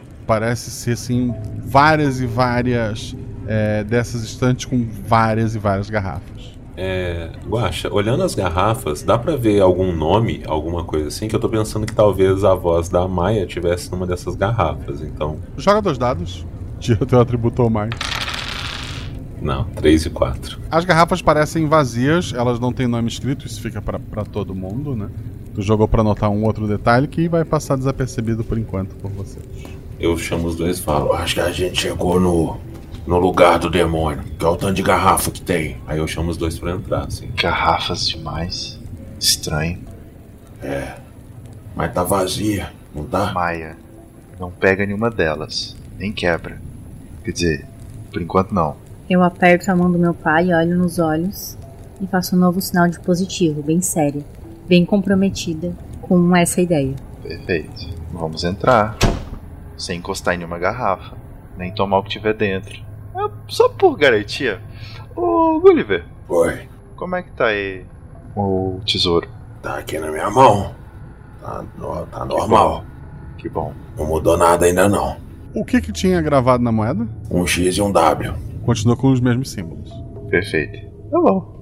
Vamos caminhar. Parece ter uma- um fim, uma porta, é tipo um infinito. Parece ter infinito como outros lugares que vocês passaram é, e andaram até surgir alguma coisa, né? Eu entrei agora, né? Então eu vou caminhar e seguir reto. Vocês andam por um tempo ali entre aquelas estantes. Todo mundo rola dois dados. Vamos lá, vamos chamando. Gulliver, quanto é que tu tirou? 4 e 1. Tu tirou dois acertos, perfeito. A Maia, A Maia tirou 1 e 3. um acerto simples, um acerto crítico, muito bom. Valkyr. 3 e 3. A Maia nota, lá em cima, assim, pontos altos da estante, pessoinhas muito pequenininhas, tamanho do, do, do pipo, talvez, é, correndo pelas estantes e empurrando garrafas. A- a- as garrafas então caem sobre as pessoas, não cai sobre a Maia, porque ela consegue desviar ali, ela nota a tempo de dar um passinho pro lado. Não cai sobre o Gulliver, que também nota as garrafas antes de atingi-lo. E o Valk recebe uma garrafa assim no topo da cabeça. A, a garrafa se quebra. Ele já tinha tomado um- alguns, soco- alguns socos fortes no- na sala anterior. Tá meio desnorteado, Valk. Ai! Dou alguns passos pro lado assim. Eu não vi o que aconteceu. Talvez eu possa esbarrar numa dessas estantes assim. Ela dá aquela balançada, sabe? Aham. Que que é isso? E, e olho pra cima. Eu consigo ver os diabinhos? Tu, tu consegue ver alguma coisa correndo lá em cima, pequena. Droga. Eu tô limpando. A garrafa quebrou quando bateu na minha cabeça? Quebrou. Maravilhoso. Eu tô tirando os cacos, sabe? Jogando no chão. Gulliver, ação? Bem, é, eu consigo enxergar os, os diabinhos, né? Sim. Mas eu não consigo alcançar os diabinhos, né? Não, eles estão bem Eles altos. estão bem altos. É, da altura que tu tá, não. Tá, é, no final da sala. Igual a gente falou, a sala tá tipo infinita, né? Que Agora, tanto pro lado que vocês entraram, quanto pro, pro outro, infinito. Tá, é, é que o, o Gulliver tá muito na dúvida se ele infringe uma regra, se ele pegar o caco de vidro da garrafa pra tentar julgar nesses demônios pra eles caírem ou parar de atacar. Porque ele tá, com, ele tá com muito medo de qualquer coisa, né? Porque vai que, né? Ele usa uma coisa que. Então, é, eu só falo com o pessoal falo assim: Bem, a gente não consegue alcançar esses, esses diabos que estão lá em cima. Vamos correr pra tentar achar um, um lugar pra sair daqui. E chama o pessoal pra correr, pra, pra, pra ir embora. Perfeito, concordo. Guaxa, o Valker consegue tirar os cacos? Sim. Hum, perfeito, então eu tô correndo junto com eles. Eu, eu tô- eu tô. Nossa, o Valker tá usando toda a lógica que ele aprendeu na faculdade. e ele, ele. Eu só vou atrás, né, na medida do possível. Né? Tô com a cabeça sangrando, rosto amassado, canela e joelho ralado. Assim. Tô indo lá. Eu acho que não vai acontecer nada nem enquanto a gente corre. Mas. A gente estamos no. Eu sei que esse é o objetivo da missão, mas vai que. Eu quero tentar gritar pros demônios: deixem meu pai em paz. pra ver se vai sair alguma voz. Não sai voz nenhuma. Perfeito. Vocês só estão. Quer dizer, passaram a parte com os vidros e começaram a correr. E garrafas começaram a ser atiradas de todos os lados. A Maia tinha um acerto crítico, então eu vou salvar ela dessa rodada. É, Gulliver, dois dados. E o Valkyr, um dado só. Eu tirei 6 e 3. Um, um acerto simples. O, o Valkyr. Cinco. Ah, alguns daqueles demônios vieram por baixo agora, tentando passar cordas de um lado pro outro. Gulliver, tu vai pular, chutar, tu vai fazer o quê? Bem, é, se eu vi que foi corda pra tentar me derrubar, é, no primeiro momento eu vou só pular então, pra, pra não correr o risco de cair. Tu passa, a, a Maia passa instintivamente também. O Valkyr tropeça e cai. E vários daqueles demônios começam a pular com, com cordas. Similar a um, um filme ou um livro muito famoso. É, e, e começam a, a tentar amarrar o, o Valkyr ali no chão. É, Maia, tu tá com o Gulliver ou tu vai voltar pra ajudar o teu pai? Tá. É, se eu vi que o meu pai caiu, eu vou voltar. Se eu percebi que ele caiu. Gulliver, a... o que aconteceu foi o seguinte: tu pulou, outros conseguiram derrubar o Valkyr ali. Ele já tá sendo a- amarrado no- no- e pregado no chão. A menina voltou pra ajudar ele. Tu tá naquele momento de, de- de indecisão, né? Do, do que fazer. Antes que tu me diga o que tu vai fazer, do meio assim da, da- das estantes, vem correndo o demônio da garrafa. Ele tá com aqueles olhos do jeito que a- menina eh, desenhou, né? São fundos de ga- garrafa quebrado, né? Que ele cravou no, no próprio rosto. E ele tá indo pra cima de ti com uma garrafa quebrada, né? Pra, pra te cortar. Tua ação. Tá, é, eu, eu iria voltar pra ajudar, né, quando eu vi o, o socorro, mas quando eu vi o demônio da garrafa, eu tô pensando, bem, se eu conseguir derrubar o demônio da garrafa, é bem capaz que esses diabinhos não vão continuar atacando. Então, a, a minha ideia é, ele, se ele tá vindo atacar, é desviar e tentar acertar logo em seguida, né? Então eu quero desviar do ataque dele. Um dado. Um. Tu, tu desvia do, do ataque ali.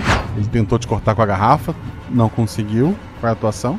Eu quero dar um soco no queixo. No, no olho não, porque se é a garrafa quebrada é capaz de eu cortar minha mão. Então vai no queixo. Mais um dado. Dois. O teu acerto pega em cheio no, no queixo dele. A- aqueles fundos de, de, de garrafa, e- eles se soltam do, do rosto dele. Sai, um- sai um pouco de, de, de sangue ali. Tu vê que aquele rosto dele meio é, sem expressão. Ele vai tentar te cortar de novo. Pode rolar dois dados. seis e seis. Ele, ele crava a garrafa no mesmo lugar que a cegonha te tinha bicado e, e te derruba ali, te, te causando muita dor. Tu, tu tá caído ali no chão, a Valk tá amarrado no chão. Maia, tu tá tentando. Tu, tu tava ali puxando as cordas, né? Tentando ajudar o teu pai. Tu viu que, que, que, que a criatura que roubou tua voz chegou e, e derrubou o, o Gulliver. O que, que tu faz? Eu consegui soltar meu pai de alguma forma? Um dado, teste de força. Tirei cinco. Não. E as, e as criaturinhas já estão começando a te amarrar ali também. Gulliver, tu tá no chão, sangrando bastante. O que, que tu vai fazer? Eu vou levantar e tentar acertar de novo. Depois eu tiro essa. é, é, Tá cravada no meu peito. Tá? É, tu tinha começado a levar uma vantagem, tinha rolado um dado, um dado, dois. Volta agora a um dado, rola. É, eu. Tá, eu vou tentar tirar depois essa garrafa. Eu vou tentar acertar primeiro pra depois tirar a garrafa. Então, mas acertar outro soco, tá? Seis. Caramba, eu tirei três seis seguidos. Ele recebe o, o golpe até, mas ele só sorri. A cara dele, aquela pele é, sem rosto que cobre a, o, o rosto de verdade dele, cai. Tu, tu te enxerga naquele demônio, ele tem exatamente a tua cara. E ele te, te acerta uma cabeçada ali. Valker, tu tá. A tua menina tá sendo amarrada também. Tu tá ali, tu quer tentar sair? Então eu tô amarrado com diversas cordas e diversos diabinhos. certo? Isso, no chão. Aham. Tem muitos cacos por todos os lugares, né? Tipo, Tem. ah, o que eu vou tentar fazer é o seguinte: é, eu não sei como eles estão amarrando essas cordas, devo ter tipo, tá amarrado em mim mesmo. Se eu rolar, eu amasso eles? Se a corda arrebentar ou desgrudar, sim. Tá. Eu vou primeiro soltar todo o ar do meu corpo pra diminuir o volume e tentar afrouxar a corda e sair delas. Quando você inspira e você abaixa o tronco, vou tentar afrouxar a corda com isso e sair dela. Um dado.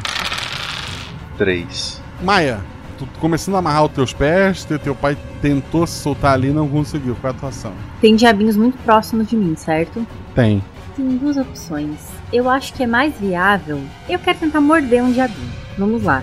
Eu, eu vou tentar torturar um, um, dia, um diabrete, é isso. Pra ver se, né? Se, é- se, se isso dá certo ou não. Se algum deles passar ali perto, eu pego um rabo, pego alguma coisa. Rola um dado. Eu tirei quatro. É, tu não, não consegue, eles são muito rápidos, tu não consegue nem pegar eles. Gulliver, tu tá. Assim, a criatura parece ter roubado teu rosto, né? Ela tá idêntica a você. Tu tá. Tu sente o sangue na tua boca, assim, tu, tá- tu tá bem machucado ali. O que que tu vai fazer antes que a criatura levante, salve o dia e vá embora com os dois? Ai, meu Deus. Ah, tá. É, eu tô muito longe do- dos dois que estão sendo amarrados? A. uns dois metros.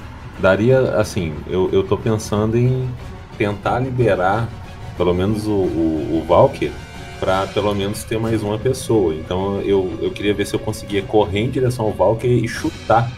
Sabe, o que tiver no chão assim, chutar pra Os conseguir. estiver segurando as cordinhas. É, Perfeito. isso. Rola um dado. Um. Tu consegue fazer isso. Tu, tu empurra o demônio da garrafa, tu corre até onde tá o Valkyr, tu chuta aqueles diabinhos que vão pra longe ali e o, o Valkyr tá solto. Ação Valkyr. Vou soltar a Maia. A Maia era poucos e ela é menor. Os três estão soltos. Vocês vê o demônio da garrafa em pé e ele é idêntico ao Gulliver. Pera. Que? Por quê? Também não sei. Eu não tô entendendo nada. Ilusão? Igual a gente tinha visto. O demônio de barro. Devolve a voz da minha filha. Pera, Valker, agora tá fazendo sentido na minha cabeça. Será que ele roubou uma garrafa com o meu rosto? E por isso que eu vim parar no inferno? Eu não sei. Ele, ele respondeu a minha pergunta, eu acho, o Gulliver 2.0? Não, não, não respondeu. Eu tenho uma- eu quero tentar fazer uma observação. Existe alguma diferença, sei lá, no olhar, alguma coisa assim que a gente posso tentar perceber alguma diferença naquele Gulliver 2.0? Eles não têm diferença. Agora, nesse momento, eles estão com a mesma roupa, as mesmas feridas. Eles são idênticos. Eu tô segurando a Maia, olhando assim pro Gulliver. O que, que me garante que você é você? Você tá falando pra mim ou pro outro Gulliver? pra você, que tá do meu lado, tá mais perto. Eu olho pra você assim e falo assim. Quem te garante? Eu, e olho pro, pro, pro demônio. Seu desgraçado! Foi você que me trouxe pra cá, você roubou alguma coisa de mim? E vo- foi o que? Foi meu rosto? Foi por isso que eu vim parar nesse inferno? Assim, Maia, tu tinha perguntado, eu tinha deixado passar um detalhe. Um dos dois, o que tá mais afastado, ele tá com as duas mãos abertas. O Gulliver que tá perto de vocês, ele tem uma mão fechada. É um bom ponto. Eu vou puxar a roupa do meu pai pra ele olhar pra mim. Vou apontar pro, pro Gulliver que, que é o que veio com a gente e vou, e vou fazer o sinal com a mão, com a mão fechada, fechando e abrindo pra ele mostrar a diferença. Eu dou um beijo na testa da Maia. Pô, menina. O Gulliver da mão fechada. Eu tenho uma ideia. E se a gente jogar uma estante em cima dele? Nós três. A gente vai ao mesmo tempo, esbarra numa estante e joga em cima dele. É o que eu consigo imaginar. É, só, só um minuto antes de responder isso. É, Guaxa, eu posso só fazer uma pergunta? Quando, quando eu acertei um soco nele, eu não senti um soco em mim, não, né? Não. É, Eu viro e falo assim: É, mas Walker, se a gente jogar uma estante em cima dele, a gente não tá usando coisa que não é pra gente usar, ou sei lá o quê, infringindo alguma regra. Eu não sei qual que é a regra, pra, mas eu tô morrendo de medo de continuar nesse inferno. E agora eu só quero é destruir esse desgraçado que roubou meu rosto. Eu não tô pegando algo que não é meu, então não infringi a regra. Eu não tô consumindo nada, então não infringi a regra. A moeda tá na sua mão, não infringi a regra. Podemos empurrar a estante. O que, que é pegar algo que não é seu? É pegar pra si ou só pegar por pegar? Digamos que eu tivesse com a estante na minha mão andando pra cima e pra baixo, seria pegar. Se eu pegasse uma garrafa dessa, talvez ficasse pra mim, seria pegar. Eu tô jogando a estante em cima dele. Eu não tô pegando o que não é meu. Mas é, se, se quebrar essas garrafas, uma- outras pessoas não podem morrer? Porque deve ter coisa aí dentro. tô- Eu só vi vazia, mas vai que tem alguma coisa. Não sei. Só tô pensando. Agora que ele disse, Guacha, tem alguma coisa de específica nessas garrafas ou são só garrafas vazias? Ah, parece só garrafas vazias. É, é só um monte de caco de vidro pra machucar a gente. Ah, então vamos destruir esse desgraçado com essa estante. A ideia é essa, Guacha. Tipo, os três, tipo, um, dois, três, empurram uma dessas estantes pra jogar em cima dele. Isso, três dados, o que for rolar, os três empurram. A Maia né? vai participar disso? Eu tô pensando, bom, o pai tá dizendo pra eu empurrar, eu vou empurrar. Vamos lá, hora de Então obedecer. tá, então quem for fazer três dados. 2, 2 e 4. É, durante esse tempo todo que vocês conversaram, o demônio da garrafa não avançou. É, vocês empurraram a estante, ela foi na, na direção dele. Ele, ele sorri e então, antes de ser atingido pela estante, ele diz: Eu sou você, sem moeda. E, e ela meio que se dissolve no chão.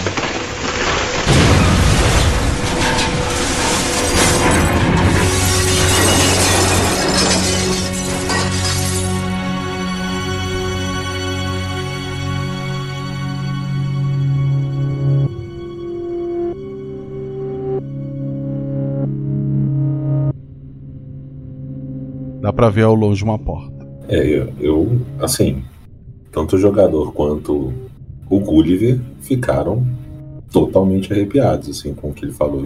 Tipo, ele tá tentando entender, sabe, quando fica parado assim, olhando pro nada e. O que, que ele quis dizer com isso? Como assim, senhor? Eu tava sem moeda esse tempo todo e tava sendo torturado? Ele tá brincando com a minha cabeça? O que, que ele quis dizer com isso? Não tô, tô, tô viajando já, assim, tô muito louco. Meu tablet ainda tem bateria. Tem bateria. Mas quando, quando o demônio foi embora, eu fiz uma pergunta pra Maia, quando no meio disso tudo. É, Maia, você consegue falar agora? Eu vou tentar, Gulliver. Eu consigo? Não, não. Eu, eu balanço a cabeça negativamente pra ele então e vou pegar meu tablet. Pera, a gente não derrotou o demônio ainda? Me veio uma coisa na cabeça eu quero falar com o Valkyrie. Enquanto ela tá pegando. Tipo, olhando pro, pro, pro Gulliver com, com o olhar assim. Aham. Você entendeu o que eu entendi? É, eu tô. Eu, eu chamei você pro canto de novo enquanto a mãe pega o tablet. Não, acho que não precisa deixar longe. É, é o seguinte: ele disse que ele é você sem a moeda. A gente tem que de- derrotar o demônio da garrafa. Sim. Mas se você. Você sem a moeda. Bem, pelo que eu entendi, o demônio sou eu. Ou seja, Pera, eu tenho que morrer pra dar a voz pra sua filha. calma. Você disse que essa moeda era o que mesmo? Um passaporte pra eu ir e voltar. E se- lembrando que a regra é se perder a moeda, os três ficam, né? Sim, exato. Mas é, é o seguinte: pensando que eu seja o demônio, eu posso deixar a moeda com vocês e eu que me matar? É isso? Não, não, não. Não é isso. Eu acho que a coisa é um pouco mais sobre a sua história. Eu tenho uma leve impressão de que você. Você tem uma relação com, com o seu passado que você ainda não resolveu direito. Mas eu não lembro do meu passado, Walker. E pensa bem, a cegonha tava me bicando por quê? Porque se ela é um ser angelical, eu sou um demônio. Mas por que, que eu tava sendo torturado se eu sou um demônio?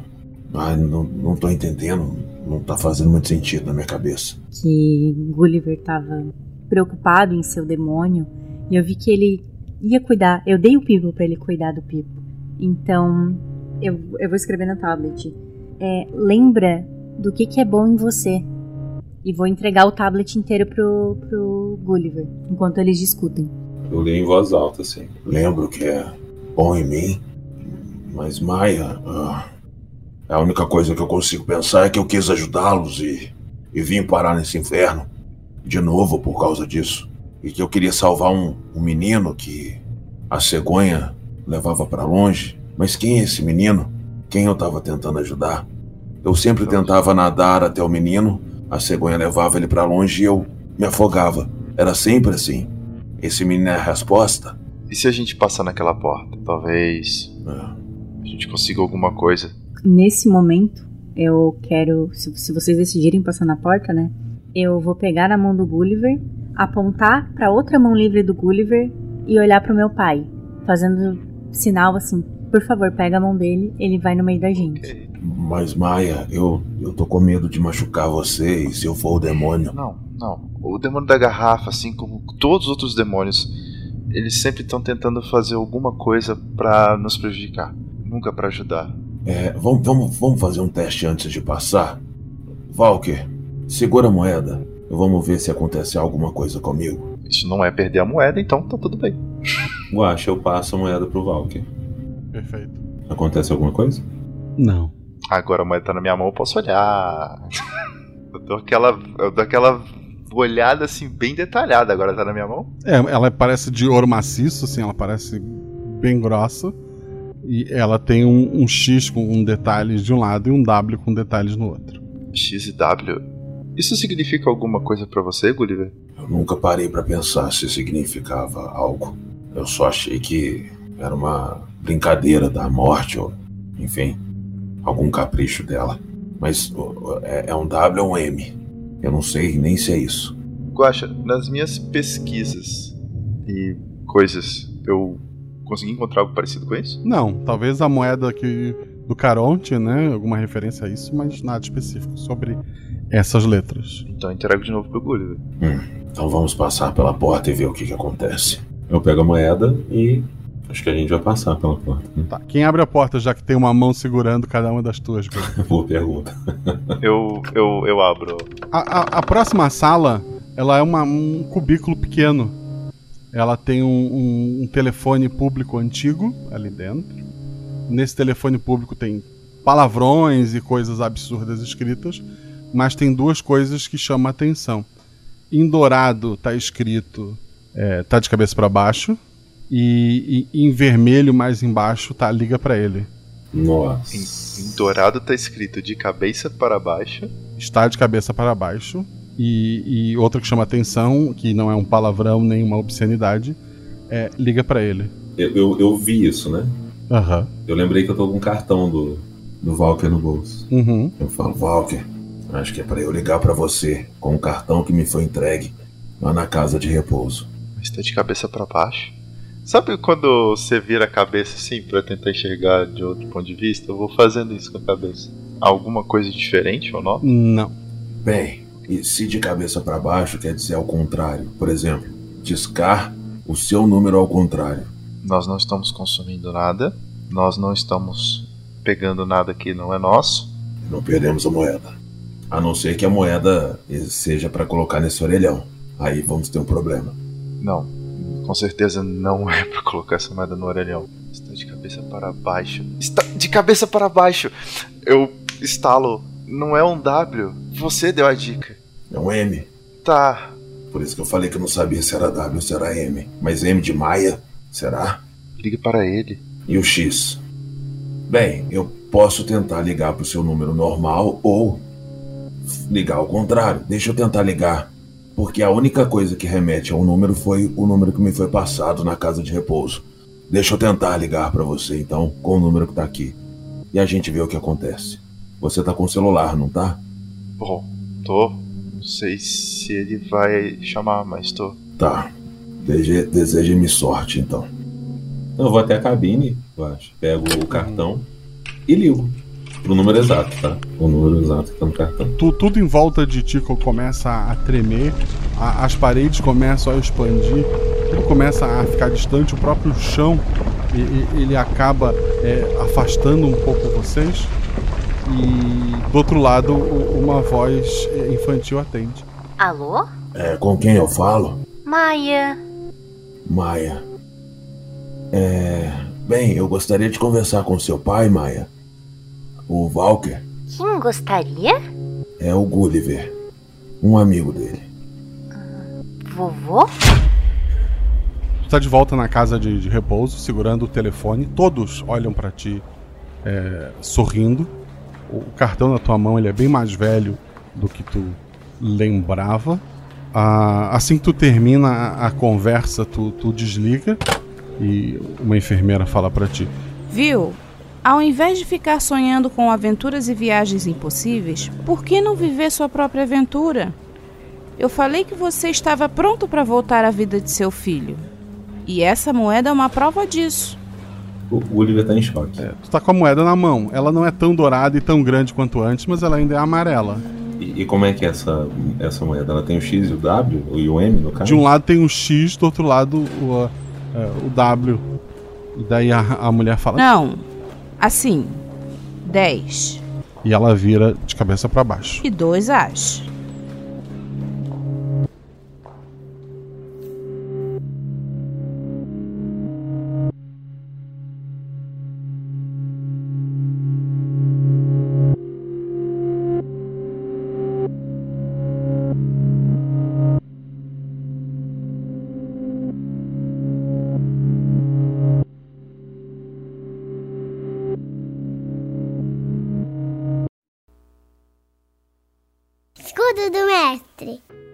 O escudo mestre é aquela estrutura de papelão ou madeira que o mestre usa para esconder suas anotações e lançamentos de dado.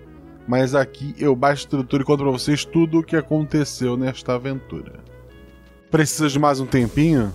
Vamos lá, eu espero. O que ela diz no final, e às vezes passou muito rápido, não é um W, nem um M. São dois As. Duas vezes a letra A.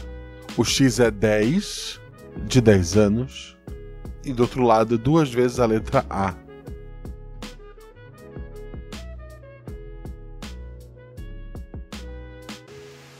Dia 10 de junho de 2022, os Alcoólicos Anônimos completam 87 anos de existência no mundo. Se você tem problemas com bebida ou conhece alguém que está tendo problemas, é só procurar por aa.org.br. Vou repetir: aa.org.br. Lá você vai encontrar tanto grupos que tu pode participar à distância, quanto grupos na sua cidade, além de informações sobre o tema. Eu não bebo nada alcoólico tem uns 20 anos já.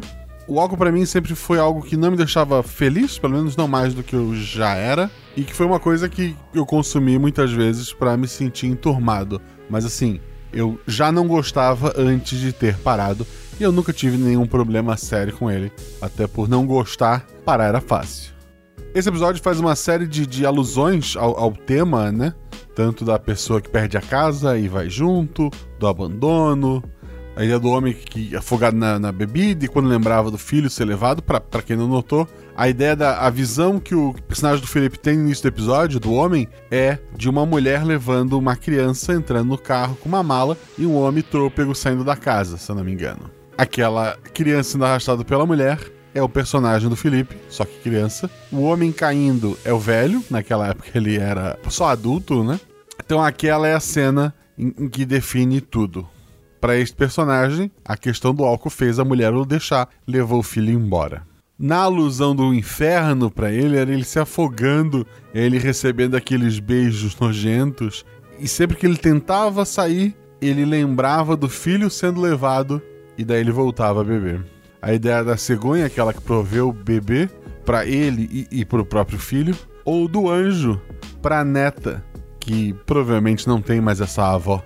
Um do, do- dos NPCs acabou se perdendo no acidente de carro, tem a questão do, do julgamento. Todo episódio tem uma, uma série. A briga no, no bar, né? Todo episódio tem uma série de, de referências. É óbvio que quando o jogador escolheu que o nome do personagem era Gulliver, eu, eu acabei inserindo a ideia dos gigantes e dos seres pequenininhos, né? Sobre como às vezes o álcool faz você achar ser muito maior do que você é. Ou, como acontecia comigo, que você era insignificante perto dos outros. É um papo bem, bem doido.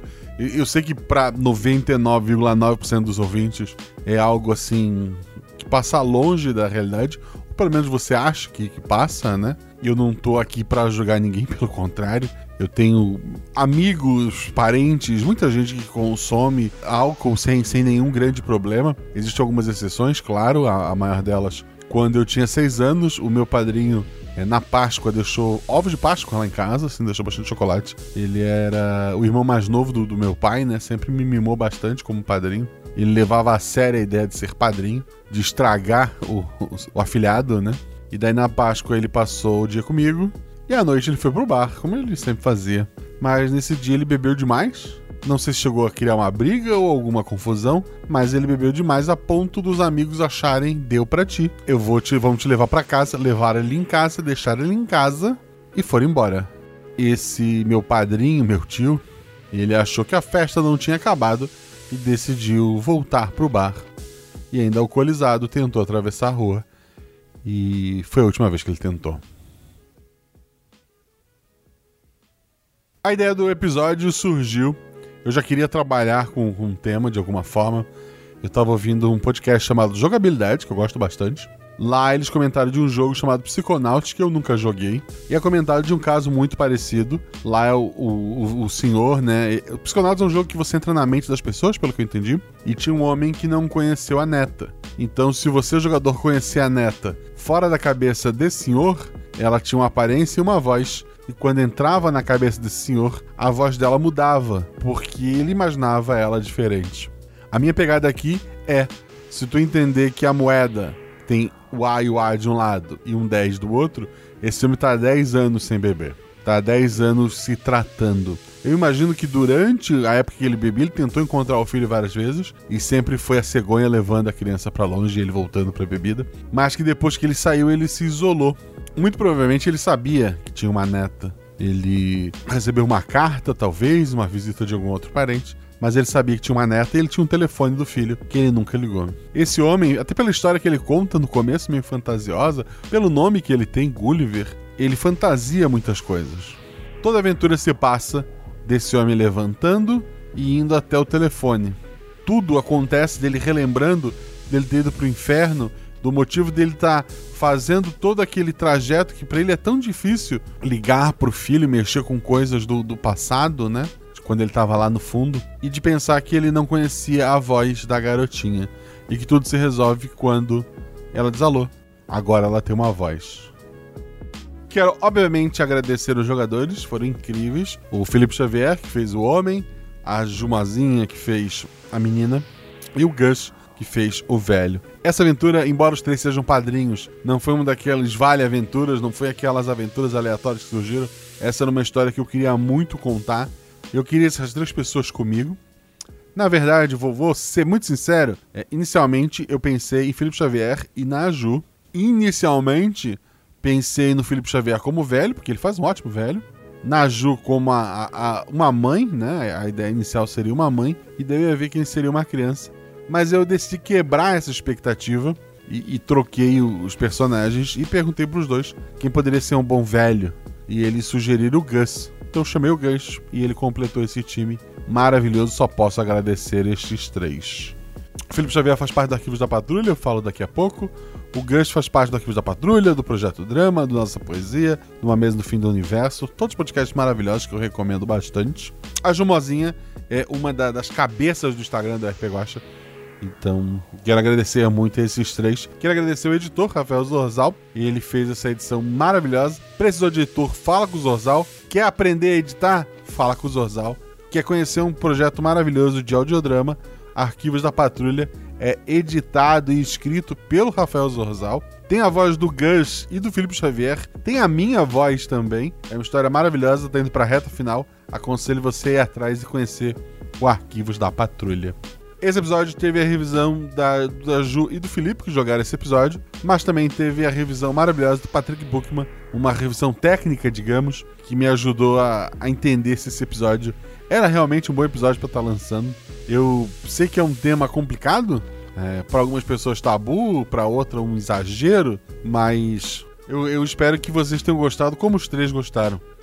Lembro vocês que o RP Guacha tem lojas parceiras, link tá no post, em especial a Jeitinho Geek, tem coisas maravilhosas. Segue a gente nas redes sociais, arroba Marcelo Guaxinim, arroba RP Guacha. E se você quiser que esse projeto continue, que eu possa continuar contando histórias malucas e diferentes como essa, seja nosso padrinho. Tanto pelo PicPay, procura por RP Guacha, ou no Padrim, procura por RP Guacha. E faz lá sua doação a partir de um real, você está ajudando. A partir de 10 reais você faz parte do grupo do Telegram. O Diabo, a Morte, o Porteiro foi feito pelo Rafael Zorzal. O Brigão, no início do episódio, feito pelo Ulisses Peralta. O Demônio, o Juiz, foi feito pelo Eugênio Luiz. Agradeço a todos vocês. Lembro que, tirando o Zorzal, que é o editor, né? E eu queria. É, o personagem ele dava muito spoiler, eu deixei com ele. Os outros que fizeram vozes e os que jogaram são padrinhos do RP. Beijo do coração de vocês, rola em 6, rola em 20, mas tudo errado rola no chão. Que apaga o fogo e diverte. E se vocês tiverem um problema, procure ajuda sempre. E Empurrar com a barriga é a pior coisa que você pode fazer para você. Vai por mim.